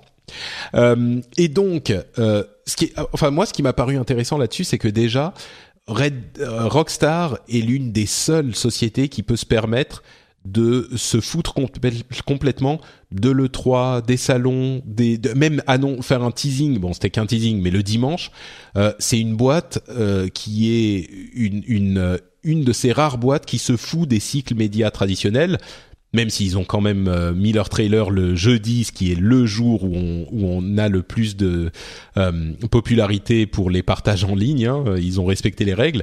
faut le savoir. Hein, le jeudi, c'est le plus populaire. Vendredi, c'est le moins populaire et c'est le moment où on envoie les news pourries. Si vous voyez une news vendredi, c'est que c'est un truc que les euh, la société en question voulait pas trop diffuser, voulait pas que ça se sache trop. Euh, mais donc, euh, ils ont GTA 5 qui a combien? 60-65 millions de, de ventes. C'est une folie totale GTA 5 et Rockstar vraiment qui, euh, qui qui est une de ces boîtes. Et puis le teasing qui dure une heure, enfin le trailer euh, jeudi qui dure, pardon pas une heure mais euh, une minute, je crois, euh, de, qui n'indique rien du tout. C'était un petit peu décevant quand même. On en saura plus un peu plus tard. Le jeu sort euh, à l'automne 2017 teas- euh, euh, analysé de partout. On sait que c'est peut-être un petit peu avant Red Dead Redemption, mais il s'appelle Red Dead Redemption 2. Euh, super beau, sans doute euh, montré sur des, des consoles, euh, enfin soit sur les plus belles consoles possibles, genre euh, la, la PS Pro ou la Xbox Scorpio, ou sur un PC, sans doute plutôt sur un PC haut de gamme. Un des jeux les plus attendus de l'histoire, une tendresse, un amour, euh, une qualité critique euh, pour euh, Red Dead Redemption 1, le jeu peut-être qui restera de la génération précédente. Euh, vos impressions, peut-être Oscar, des choses à dire sur euh, Rockstar, ce trailer, le teasing euh, je, je te Oui, bah, je, j'ai trouvé le, le- le trailer, euh, le trailer m'a bien déçu, euh, mais mais je pense que le jeu va être très bon. Enfin, je fais je fais confiance à Rockstar. euh, c'est c'est c'est c'est des mecs qui ont qui ont une expertise incontestable sur sur l'open world. sur la narration aussi et, et, et, je pense que enfin en fait le, le, plus le plus enthousiasmant c'est qu'ils prennent leur temps pour faire les jeux et que euh, Red Dead il est quand même sorti en 2010 euh, donc là ça fera 6-7 ans de développement alors évidemment ils ont bossé sur euh, parce que alors c'est Rockstar San Diego donc qui, qui fait les Red Dead mais ils ont aussi euh, assisté Rockstar North sur euh, sur GTA 5 et inversement, Rockstar North habituellement, euh, enfin, ils les avaient aidés pour faire le premier Red Dead. Ils font sans doute, euh, ils, ils les ont sans doute aidés pour cette suite. Et, et je pense que, ouais, je pense que ça va être un jeu très prometteur.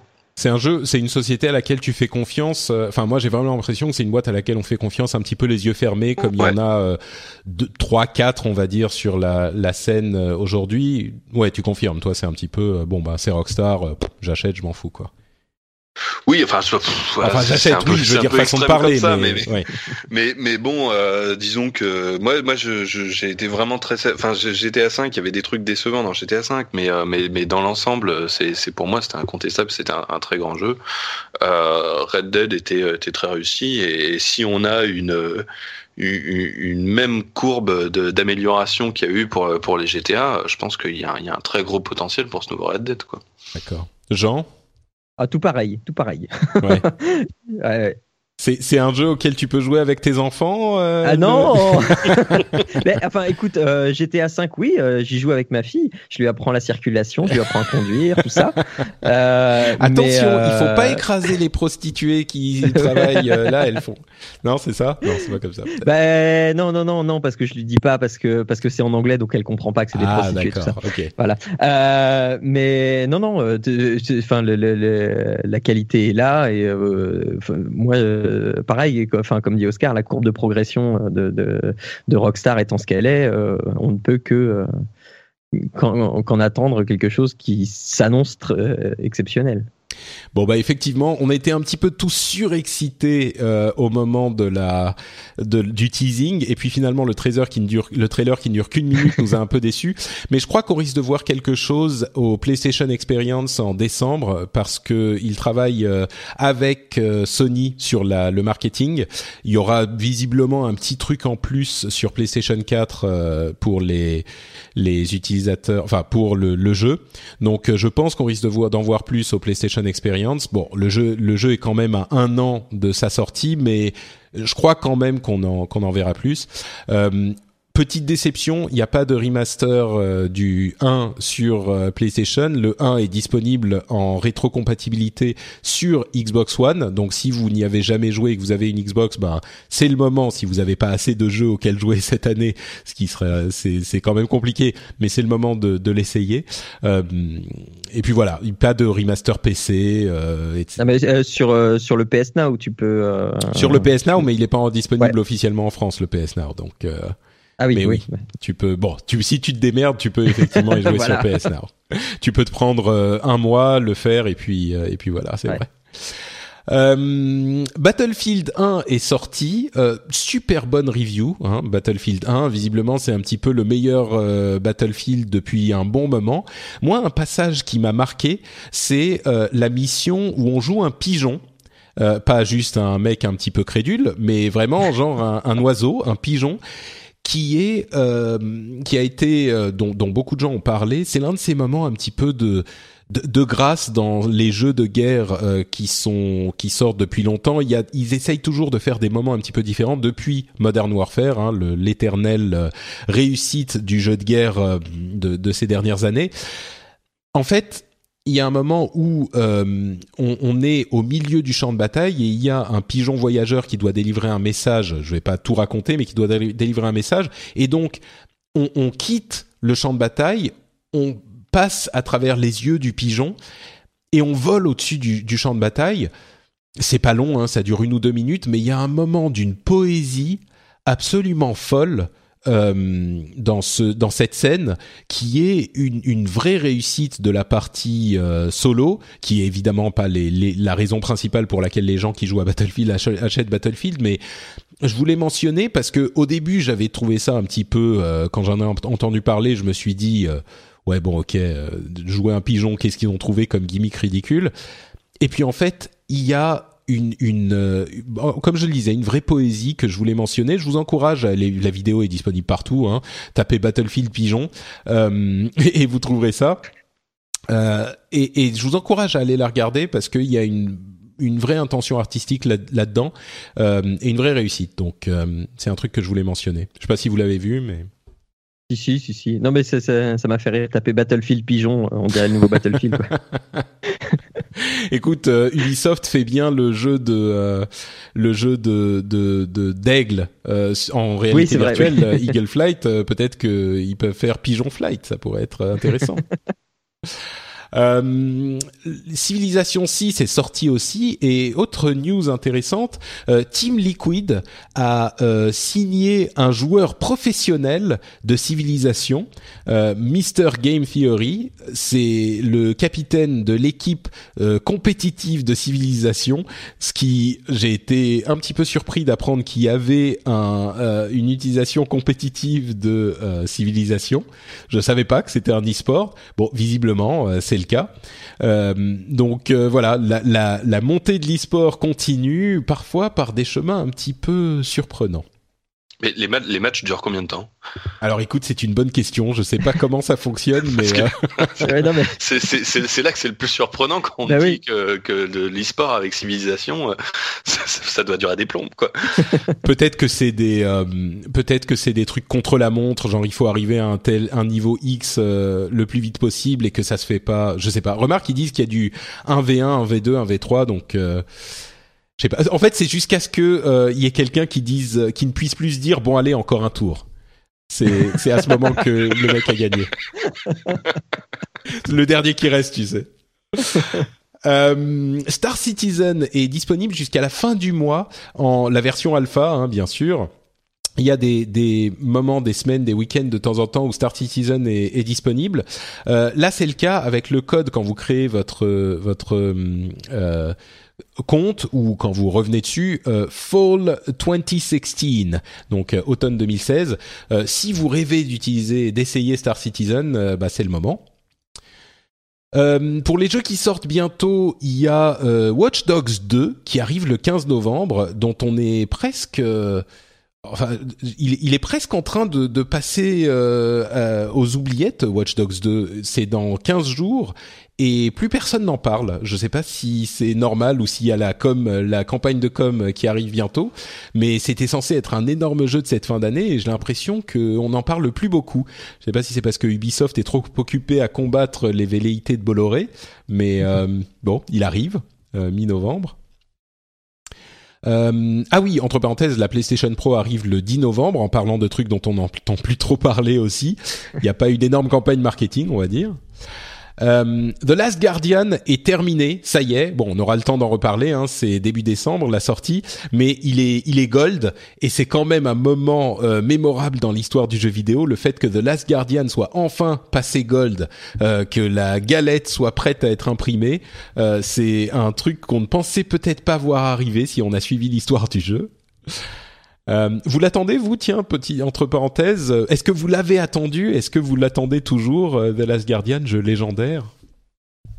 Euh, Moi, je l'attends. Je, je l'attends pas depuis le début de son développement parce que j'ai découvert Ico et Shadow of Colossus assez tard.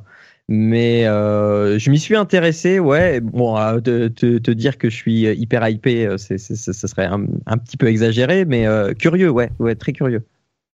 Oscar, tu fais partie des fans?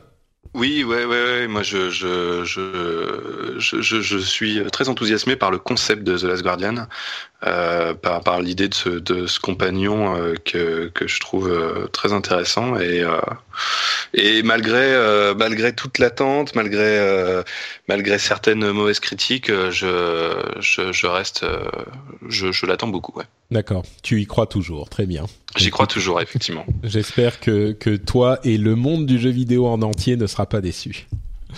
Euh, les ouais les les acteurs euh, de doublage du jeu vidéo aux États-Unis ont commencé une grève. Euh, je vais pas tout détailler, c'est un petit peu complexe. Il y a une des guildes qui est en fait les syndicats de, de aux États-Unis. Hein, les acteurs sont réunis en guildes. Les syndicats ont peut-être étrangement et ironiquement un petit peu plus de force aux États-Unis, peut-être même qu'en qu'en France. Enfin, une force différente, on va dire.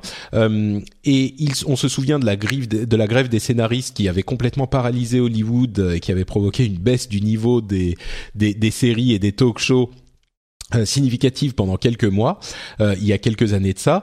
Bah là, c'est les donc euh, les acteurs du jeu vidéo, les acteurs voice actors, donc les doubleurs et qui font aussi parfois des mouvements, des cascades avec de la motion capture, etc., qui se mettent en grève. Alors c'est une des guildes qui représente que 25% des acteurs et qui c'est sur une certaine période de, de, développement que ça a été que c'est actif, que c'est appliqué la grève et ils n'ont pas le droit de sortir les jeux qui ont été développés développé avec les acteurs de cette guilde euh, pendant une certaine période, mais ce qu'il faut savoir, c'est que les acteurs, c'est pas que euh, Nolan North et Trey Baker qui font euh, tous les jeux de Naughty Dog et tous les jeux du, du jeu vidéo. c'est aussi des hordes et des hordes d'acteurs beaucoup plus modestes qui vont faire tous les bruits auxquels on pense pas dans les jeux vidéo. Euh, le mec qui se casse la gueule, le mec qui, qui crie ah, le mec qui voilà. Et, et les, conditions de travail sont parfois un petit peu, euh, euh, comment dire, critiquables, ou en tout cas selon le, certains acteurs, parce qu'il n'y a pas d'encadrement vraiment clair ou d'encadrement suffisamment strict euh, pour ce genre de travaux. C'est un travail qui est vraiment ingrat. Euh, on est dans le crunch du jeu vidéo en permanence, sauf que là c'est un petit peu l'audio, ça passe en, c'est la, septième route roue du carrosse. Et, et bon, il y a tout un tas de trucs à, à détailler là-dessus. On avait parlé des royalties euh, qui sont pas appliquées aux jeux vidéo, mais qui sont appliquées aux films, par exemple pour les gros acteurs. Mais en même temps, est-ce que les acteurs sont euh, aussi importants dans un jeu vidéo que dans un film? La question est posée. Bref, il y a tout un tas de trucs le, la chose à retenir, c'est que c'est une guilde qui représente 25% des acteurs, donc euh, les développeurs pensent que ça va pas beaucoup affecter le, le développement. On espère qu'ils vont trouver quand même une solution qui contentera tout le monde assez vite, mais euh, je voulais quand même le signaler parce que euh, c'est un, un, truc qui est qui risque de devenir notable si ça s'éternise. Oui, parce que ça fait deux ans que ça dure ce truc-là. Bah, les discussions durent depuis peut-être pas deux ans, mais ça fait un moment. On en parlait déjà il y a un moment. Mais oui, ils n'arrivent pas à trouver un accord. Alors les développeurs disent qu'ils ont donné euh, des, des, ils ont fait des avancées qui correspondent aux dernières demandes d'il y a euh, quelques mois des acteurs, mais qu'aujourd'hui les acteurs n'acceptent plus ces demandes alors qu'elles étaient raisonnables à l'époque. Enfin, c'est très compliqué comme toutes ces négociations. Mais euh, Shadow, est-ce que vous connaissez Shadow Blade, qui est un système de streaming de, de, de PC non, mais tu, tu me l'as fait découvrir et ça m'intéresse fortement maintenant. C'est vrai? Ah ouais, complètement, ouais. Oscar, tu connais? Pas du tout. Alors en fait, on en avait parlé il y a quelques temps. Euh, c'est, je crois que c'est Ulrich euh, Rosier de Numera, enfin de, de Frandroid et de Humanoid qui nous en avait parlé.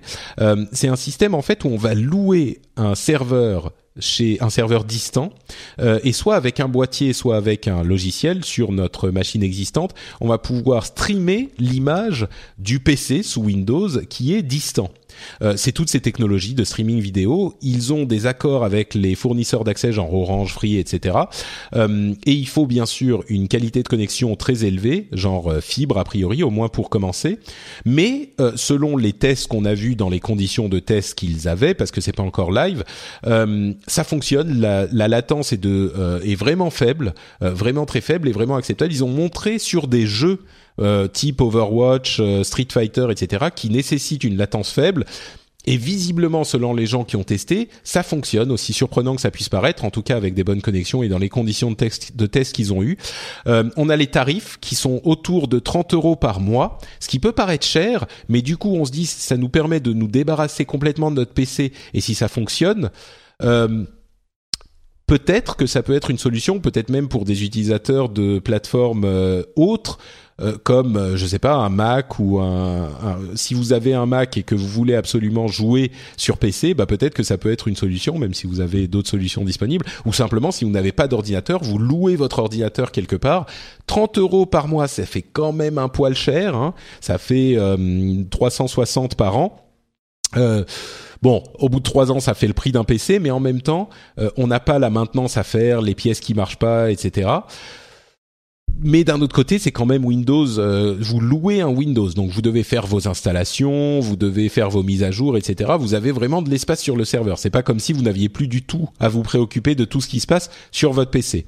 Donc voilà, ça se lance euh, octobre, euh, fin octobre. Là, on est à quelques jours. Euh, vous pouvez aller sur le site de Shadow, c'est shadow.tech, je crois, si ça vous intéresse, et vous inscrire pour participer au truc. Ça pourra peut-être intéresser certains. Je pense pas que ça va remplacer tous les PC du monde, évidemment, mais à terme, euh, c'est pas une technologie qui va être universelle aujourd'hui, mais peut-être qu'à terme, ça pourra intéresser du monde euh, et peut-être un petit peu plus de gens qu'on ne le pense aujourd'hui. Jean, tu disais que ça pouvait t'intéresser dans, dans quelles conditions et à ce prix? Bah, Complètement, parce que moi, je suis dans le cas d'utilisation que tu dis. Alors, euh, c'est marrant parce que à chaque fois que à chaque fois que tu m'invites, à chaque fois, je dis la même chose, c'est-à-dire que je suis en train d'économiser pour acheter un PC. et euh, et donc justement, euh, ça me permettrait de euh, bah, d'investir le, le, maigre pécule que je me suis mis de côté, euh, justement pour pas être euh, pour pas être tributaire de la carte graphique qui va devenir obsolète au bout d'un moment et qu'il va falloir changer, que machin, voilà, et pour pas avoir le processeur, la RAM, machin. Ouais, voilà, enfin voilà, pour pas avoir deux machines à la maison. Euh, c'est-à-dire que moi je suis sur Mac et donc, euh, bah, comme je l'ai dit la dernière fois, un bootcamp c'est pas mal, mais ça commence à, à, à, à montrer ses limites. Bon, j'ai de la chance, j'ai encore une carte, une vraie carte graphique intégrée. Mais euh, voilà, là, euh, au bout de trois ans, là, ça fait 1080 euros, là, ils disent sur le site. Euh, bah, enfin moi, euh, moi ça me va. Hein. Moi, euh, moi l'argent que je mettais de côté, c'était pour vraiment une plus grosse machine que je savais que j'aurais pas gardé ad vitam aeternam forcément. Et euh, donc cette perspective m'enchante plutôt pas mal d'autant que je vais être fibré d'ici euh, lundi prochain. Wouh ah la joie euh, d'accord. Donc es peut-être voilà, voilà. tu vas aller faire un saut un, un, un, saut sur le site. Oui oui oui très donc, bien. voilà Ouais, bah peut-être, peut-être. Moi, je vais attendre de voir venir, je crois, mais c'est vrai que la perspective peut être intéressante dans certains cas de figure. Euh, le fait de se dire bon bah j'ai un... même si on a une machine chez soi, un PC ou un Mac euh, qui fait tourner aucun jeu. Et puis là, ça nous permet effectivement d'avoir euh, notre machine qui en plus nous suit partout sans avoir à trimballer une grosse machine avec nous. Il suffit qu'on ait une grosse connexion quand même. Mais... Et puis, eh bon, tu l'as dit, hein, c'est un Windows que tu loues, mais si tu en fais une machine gaming, euh, ton Windows, l'entretien, il va pas te, il... enfin, ça va pas te prendre non plus euh, trois semaines. Hein. Et puis c'est vrai qu'on mentionne euh, le gaming, mais la, la, grosse connexion c'est pour le gaming, mais pour les autres utilisations, on peut se contenter d'une mmh, connexion normale, quoi. Donc bon. oui, Oscar, peut-être intéressé ou toi non, t'as ton PC de, de poilu et tu te fous de ces histoires de streaming? Bah, euh, je, oui, un peu. D'accord. non, mais je pense qu'il y a beaucoup de gens qui nous écoutent qui sont dans ce cas. Hein. Non, non, mais enfin, je, je, je suis pas du tout joueur PC en fait, donc. Euh... Ah, d'accord, t'es plutôt console. Bon, bah voilà, ça, Ouais, ça voilà. règle la question. Encore que euh, sur PlayStation 4, avec un, un clavier et une souris, ça serait une... Non, c'est une abomination. Je retire ce que j'ai dit. Euh, Beyond, and- Beyond Good and Evil 2, on parlait du premier et du 2 d'ailleurs euh, il y a quelques quelques à l'épisode dernier je crois. Euh, et donc le 2 a effectivement été confirmé et le délai a été expliqué par Michel Ancel.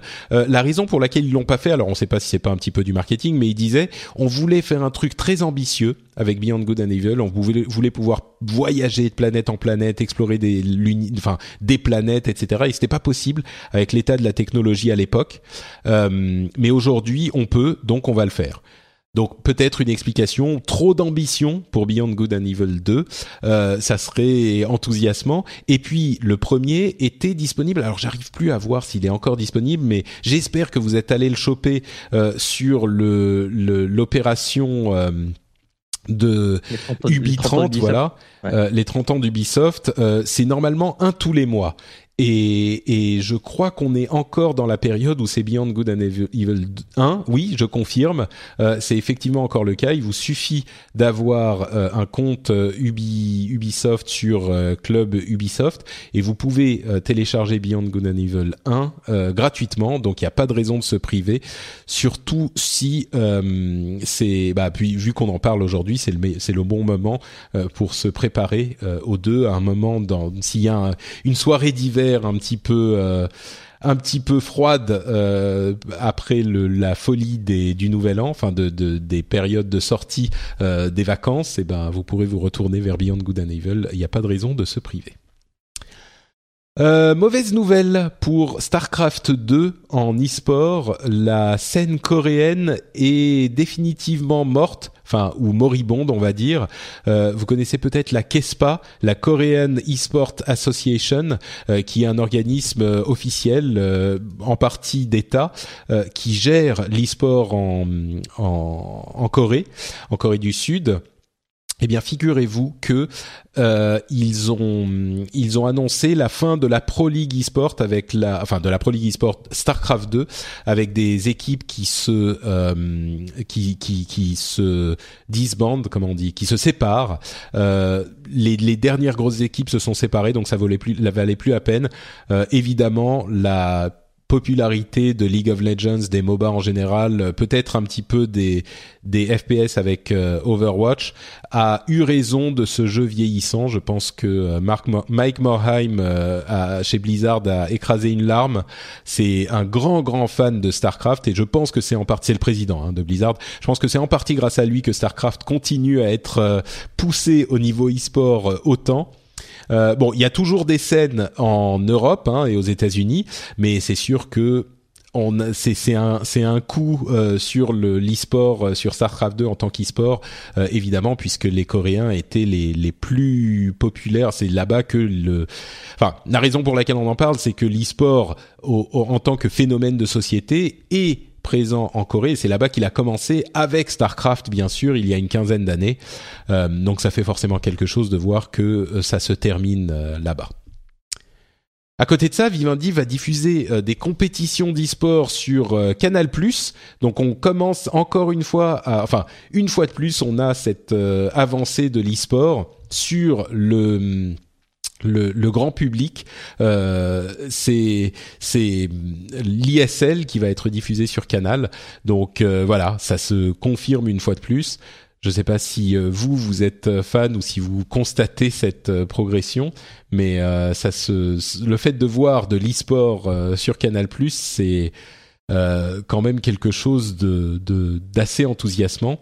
Euh, on va voir si je ne m'abuse League, League of Legends et Overwatch. Euh, je sais pas. Enfin, c'est l'ISL. Je sais pas si on a les jeux qui sont déjà euh, euh, précisés, mais ça arrive. Donc euh, voilà pour l'e-sport à la télé. Vous avez vous regardez des des compétitions vous ou pas du tout? Une vidéo de temps en temps pour me pour me hyper pour me parce que je trouve ça chouette mais je suis mais je suis pas je suis pas régulier je suis pas régulier mais Est-ce- mais j'aime bien regarder de Est-ce que tu temps. serais plus prompt à regarder justement si c'était sur Canal, tu te poses devant la télé et, euh, et c'est là? Bah, euh, écoute je- Voilà, j'ai eu une fille depuis trois ans et demi. Je regarde, j'ai plus la télé depuis trois ans et demi. Alors, mais euh, enfin, c'est pour ça que j'en regarde sur le web de temps en temps. C'est parce que parce que je tombe dessus, parce que parce que voilà. Mais euh, c'est chouette que ça arrive à la télé. Maintenant sur Canal, euh, bah, tout le monde n'a pas Canal, mais enfin voilà, c'est déjà un premier. Ouais, mais c'est pas à toi que ça va s'appliquer, quoi. Non, voilà. D'accord. Oscar non plus. Bah, euh, moi, en fait, je, je les seules euh, compétitions que je regarde, c'est les, les, trucs en rapport avec les jeux de combat, Street Fighter surtout. Euh, même si je suis pas un joueur de, de Street Fighter, je, je, je, trouve ça agréable à regarder. Euh, contrairement, enfin, les genre les, les, les MOBA, ça me ça me passionne pas du tout. Ouais, c'est un peu plus compliqué et, malheureusement, les jeux de combat sont Ouais, voilà, c'est ça. C'est moi, c'est ça que j'aime bien avec les jeux de combat, c'est que tu peux comprendre, euh, tu, peux comprendre immédiatement, quoi. Et malheureusement, c'est c'est un genre qui est peu euh, qui est peu diffusé, enfin qui est qui est en, tout cas euh, qui qui génère peu d'intérêt de la part des, des médias généralistes. Quoi. Hmm. Bon, s'il y avait une compétition sur Canal+, t'allumerais ta télé dans ton canapé avec la, la bière et les chips? Écoute, j'ai bah, j'ai pas Canal, donc. Ah merde. bon, décidément, vous vous vous m'aidez pas, hein. Ah, bon, euh, peut-être peut-être que ça, ça vous plaira un petit peu plus euh, pour les gens qui sont intéressés par les MOBA mais qui ne réussissent pas à s'y mettre. Il y a un nouveau mode de jeu dans Heroes of the Storm, le MOBA de Blizzard, qui s'appelle Heroes Brawl.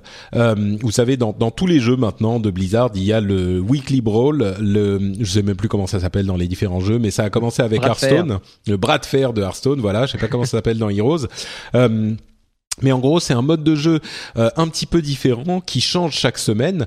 Et euh, le truc qui est intéressant avec euh, Heroes, en tout cas moi ça me parle parce que c'est un mode où toute la complexité du jeu est retirée et on a euh, plus de progression des, des personnages qui va euh, devoir gagner des talents, gagner des niveaux, etc. C'est des parties courtes. On prend un personnage, il a déjà des talents prédéfinis. On choisit à la limite euh, l'ultime. En tout cas, c'est le mode qui avait cette semaine.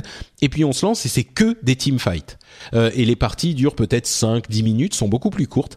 Et en fait, c'est vraiment le MOBA pour les enfants, quoi. Et moi qui aime bien les MOBA, mais enfin qui aimerait aimer les MOBA, mais qui qui est beaucoup joué à Heroes pendant un moment. J'ai eu trois mois où je faisais que ça, euh, mais qui finalement m'en suis détaché parce que c'était un petit peu trop d'investissement, euh, à la fois personnel et puis pour apprendre à jouer, pour pas se, se, se faire. Euh, c'était trop complexe. Là, c'est le MOBA hyper simple et c'est que les parties fun pour moi du MOBA, c'est-à-dire les teamfights.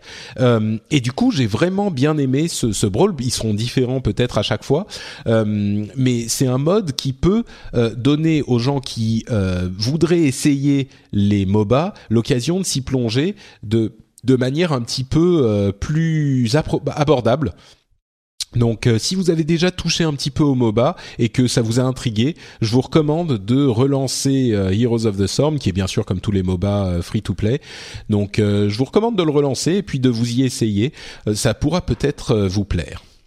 Ah, je vais peut-être le réinstaller du coup parce que j'étais comme toi, ça, ça, ça, m'avait demandé trop d'investissement, j'ai eu ma période et puis, et puis j'ai lâché.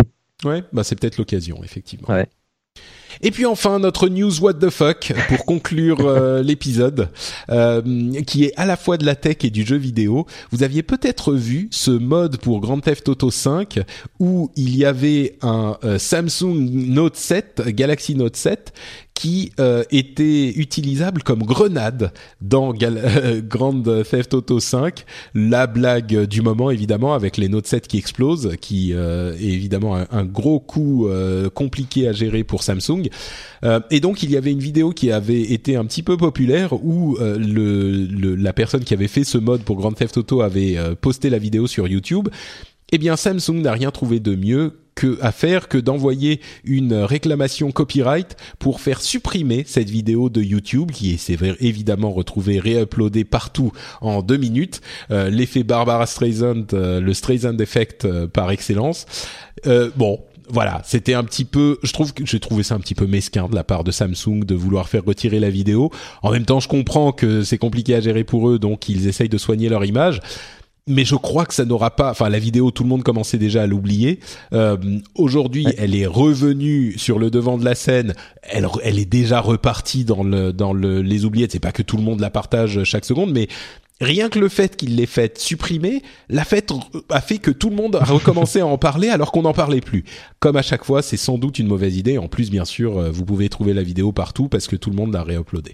Donc, Ah, c'est euh, dommage parce que ça écorne, euh, ça écorne l'image, ça écorne encore plus l'image de Samsung, alors que bon, ils, ils- au pire, ils auraient pu paraître sympathiques si si si si- s'ils n'avaient rien fait, parce que bah, c'est clair qu'on a tous on a tous ces idées-là. Moi, je vois au boulot, euh, tu, tu sais, dans les écoles, il y, a, il y a eu il y a pas longtemps euh, ce fameux plan PPMS, euh, alerte intrusion. Il fallait faire un exercice euh, contre contre les terroristes et la, et, et la blague au boulot, c'était de se servir des notes 7 des gamins pour pour euh, pour faire fuir les pas mal, oui, effectivement. Est-ce que, euh, est-ce que vous avez vu la, la... Bah, enfin non, mais je, dis est-ce que, mais en même temps, en- en- entre l'un qui a pas de télé et l'autre qui est plus en France, euh, il y, a, y a- il y a une pub à la télé pour pour Samsung. Euh, où ils utilisent la, la chanson Boom de, de Charles Trenet. et je, je- je trouve ça Oh complètement fou, quoi. Et ils l'ont laissé Et, et- et bah, elle, est- elle est diffusée en ce moment. Ah, Elle est- je, je- je crois même que c'est une pub qui a commencé après, euh, après que le, le- le scandale a commencé, quoi. Et, et donc il y a une pub pour les téléphones Samsung euh, où t'entends euh, Charles Trenet qui chante Boom. quoi. Boum Lorsque mon cœur Je c'est je boum, trouve machin, ça qu'ils aient laissé passer un truc comme ça, quoi. Ah ouais. Eh ben écoute, j'essaye de la trouver sur euh, de la trouver sur euh, Wikipédia. Attends, Samsung Galaxy S7 Edge Commercial Song. Oui, bah effectivement, elle est quelque part. Oui, oui, oui, bah oui, d'accord, super, bien joué. Non, mais elle va, elle va partir, c'est pas possible. Elle va. Bah, elle mais ça fait un moment déjà, ça, ça fait plusieurs semaines que, que ça passe, quoi. C'est c'est- incroyable. Ah bah écoute, euh, là il y a, j'ai trouvé une source euh, du 30 avril 2016, donc visiblement elle date pas de de- d'aujourd'hui. Mais si elle passe encore, euh, oui. En tout cas, elle passe en ce moment. Donc, euh, Très bien. Bah écoute, euh, c'est c'est assez intéressant la manière dont il gère ce, cette histoire. Ah bah oui, je la trouve là. Voilà, je l'ai trouvé. Ouais, Très ouais. bien. Je l'ai sous les yeux aussi. Bravo Samsung.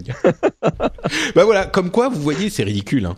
Mais si il n'avait pas fait cette euh, demande de retrait de la vidéo, on n'en aurait pas parlé ici, on n'aurait pas parlé de la Eh ouais. pub, on n'aurait pas encore reparlé de l'histoire. Il y a vraiment un truc à comprendre euh, à, à ce niveau-là chez les grandes marques. Parfois, il vaut mieux ne rien faire que de faire retirer un truc parce que ça le ramène dans le dans l'esprit des gens. C'est exactement ce qui s'est passé ici. Bref, euh, je suis sûr que vous pouvez aller télécharger ce, ce mode sur Grand Theft Auto 5 si vous voulez continuer l'aventure incroyable de euh, des Samsung qui explosent. Et écoutez, bah c'est la fin de notre long épisode euh, qui j'espère euh, vous aura plu, chers auditeurs. Euh, avant de se quitter, je veux bien sûr donner à mes co-animateurs l'occasion de nous dire où on peut les retrouver euh, sur Internet. Et commençons par exemple par euh, Jean-Noël qui ne fait pas non pas un, mais deux podcasts euh, sur Voilà, la, la deux, deux. parentalité euh, des joueurs de jeux vidéo. Bah oui, donc moi on me retrouve sur euh, papapodcast.fr où je produis donc Papa à quoi tu joues et donc son spin-off Papa à quoi on joue. Donc la, la, la, la première c'est euh, parce qu'avant avant on mettait un peu tout dans la, dans la même mission dans la même mission ça faisait un peu un peu foutraque machin. Donc euh, Papa à quoi tu joues euh, en fait où là on, on, prend l'actu, euh, j'y vais du côté sociétal, on a des invités, euh, on a Julie Bernardin de Game in the Pocket ce mois-ci et on, on vous conseille aussi des jeux si vous n'avez pas le temps euh, de faire tous les jeux, et ben on vous en donne un, deux ou trois selon euh, le nombre qu'on est, euh, pour pour pouvoir vous contenter et, et être sûr d'avoir un vrai jeu. Et on n'a pas pas à quoi on joue où là on vous conseille, on, on fait que de vous conseiller. C'est un peu comme Upload en fait. On fait que vous conseiller des jeux pour faire avec les enfants, euh, pour jouer en famille, donc des jeux vidéo et des jeux de plateau aussi. Ça, ça peut être euh, hyper intéressant effectivement pour les papas et mamans geeks euh, qui ont des, des enfants et qui qui sont pas sûrs de ce qu'ils peuvent euh, faire avec Ah, eux voilà, pour c'est ça. satisfaire leur passion. Très bien. C'est le but. D'autant que Noël arrive, alors euh, voilà. Et sinon Ah. sur Twitter, hein, Papa à quoi tu joues, Papa podcast, et euh, c'est c'est- vous trouvez. Oui, et papa à quoi tu joues Bon, les- ça sera dans les notes de l'émission. Papa à quoi tu joues sans S, Sans- non pas parce sait ça, pas c'est- parler français, mais parce qu'il y a une limite de caractère dans les noms Twitter. Voilà. Très bien, merci Jean. Euh, Oscar, où est-ce qu'on peut te retrouver Dis-moi? Euh, bah, notamment sur Gamecult. Euh, là, donc, euh, comme comme t'en t'en parlais tout à l'heure, euh, je viens de de sortir une série de quatre articles sur l'histoire de Nintendo, du, du studio de développement de jeux de Nintendo R&D 1, puis SPD 1. donc les mecs qui ont fait les Metroid, les WarioWare, les Rhythm Paradise, etc. Euh, puis sinon, euh, sur, euh, bah, j'ai un livre que j'ai écrit avec euh, William Oduro, euh, qui est chez Pix and Love. Sur, c'est la suite de l'histoire de, de, Mario, qui se concentre pas tant sur Mario que sur sur tout le, le, le, marché des des jeux de plateforme, des jeux à mascotte de, de l'époque Super Nintendo, Mega Drive avec euh, avec surtout Sonic et euh, et je j'ai aussi écrit un truc dans leur prochain euh, MOOC euh, de, le, le, prochain MOOC de Pix Love qui devrait sortir dans dans pas très longtemps là dans quelques jours semaines au maximum dis-nous quel est le titre du, du deuxième livre que tu tu évoquais la, la guerre des mascottes pardon la guerre des mascottes Très bien. Et le premier, la guerre des mascottes. alors le premier, c'était bah, l'histoire de Mario. Euh, c'était le, tome 1 de l'histoire de Mario, donc ça s'appelait surtout euh, l'histoire de Mario, et le tome 2, euh, étant donné que finalement on, on, parle, on parle plus de la concurrence de Mario que de Mario, bah, l'histoire de Mario devient le sous-titre, et le vrai titre c'est la guerre des mascottes. Super, et tout ça c'est chez Pix Love. C'est chez Pixel ouais. Il n'est pas encore, euh, il est pas encore dans les réseaux de distribution classiques. Je crois que c'est prévu pour euh, pour décembre, mais il est disponible sur le site de l'éditeur. Magnifique. Donc, si vous tapez euh, Pix N Love N comme N et Oscar Lemaire, vous trouverez ça. Et en plus, il est Oscar Lemaire sur Twitter. Je suis sûr que si vous allez lui poser la question, il vous répondra avec plaisir. Et le, le lien vers son Twitter et le Twitter de Jean sont dans les notes de l'émission. Euh, pour ma part, c'est Note Patrick sur Twitter et sur euh, Facebook. Euh, entre parenthèses, j'avais mis mes analyses de la PlayStation VR et de la Nintendo Switch sur Facebook. Donc, si vous vouliez la voir avant tout le monde, enfin avant les gens qui sont pas sur Facebook, vous pouviez me suivre là-bas. C'est facebook.com/slash notepatrick. Hein, c'est très simple. Vous avez aussi le site frenchspin.fr où vous allez retrouver cette émission et vous pouvez retrouver les notes et venir commenter, nous dire ce que vous pensez euh, du PSVR euh, et de la Nintendo Switch, là où on est, euh, on a été juste selon vous, là où on s'est trompé. Peut-être que vous avez des remarques à faire, des, des analyses qui diffèrent des nôtres. Donc n'hésitez pas à venir nous le dire sur frenchspin.fr. Vous trouverez aussi sur le site le rendez-vous tech où on analyse toute l'actu tech et on la résume de manière, j'espère, agréable, comme c'est le cas ici pour les jeux vidéo. Et puis dans tous les cas, alors dans deux semaines, je ne sais pas exactement comment ça va se passer pour le prochain épisode parce qu'entre temps, je vais faire un petit saut en Californie pour la BlizzCon. Je ne sais pas s'il y aura un spécial BlizzCon ou si on fera un autre truc après. Enfin, on verra. Euh, mais le prochain épisode sera évidemment euh, intéressant puisqu'on s'approche de Noël et qu'il y aura tout ça dont on devra parler. J'espère que vous serez avec nous et ce sera a priori dans à peu près 15 jours. Donc j'espère que vous serez là au rendez-vous. Nous en tout cas, on y sera. Merci à vous tous de nous avoir et rendez-vous au prochain épisode. Ciao. Ciao. Ciao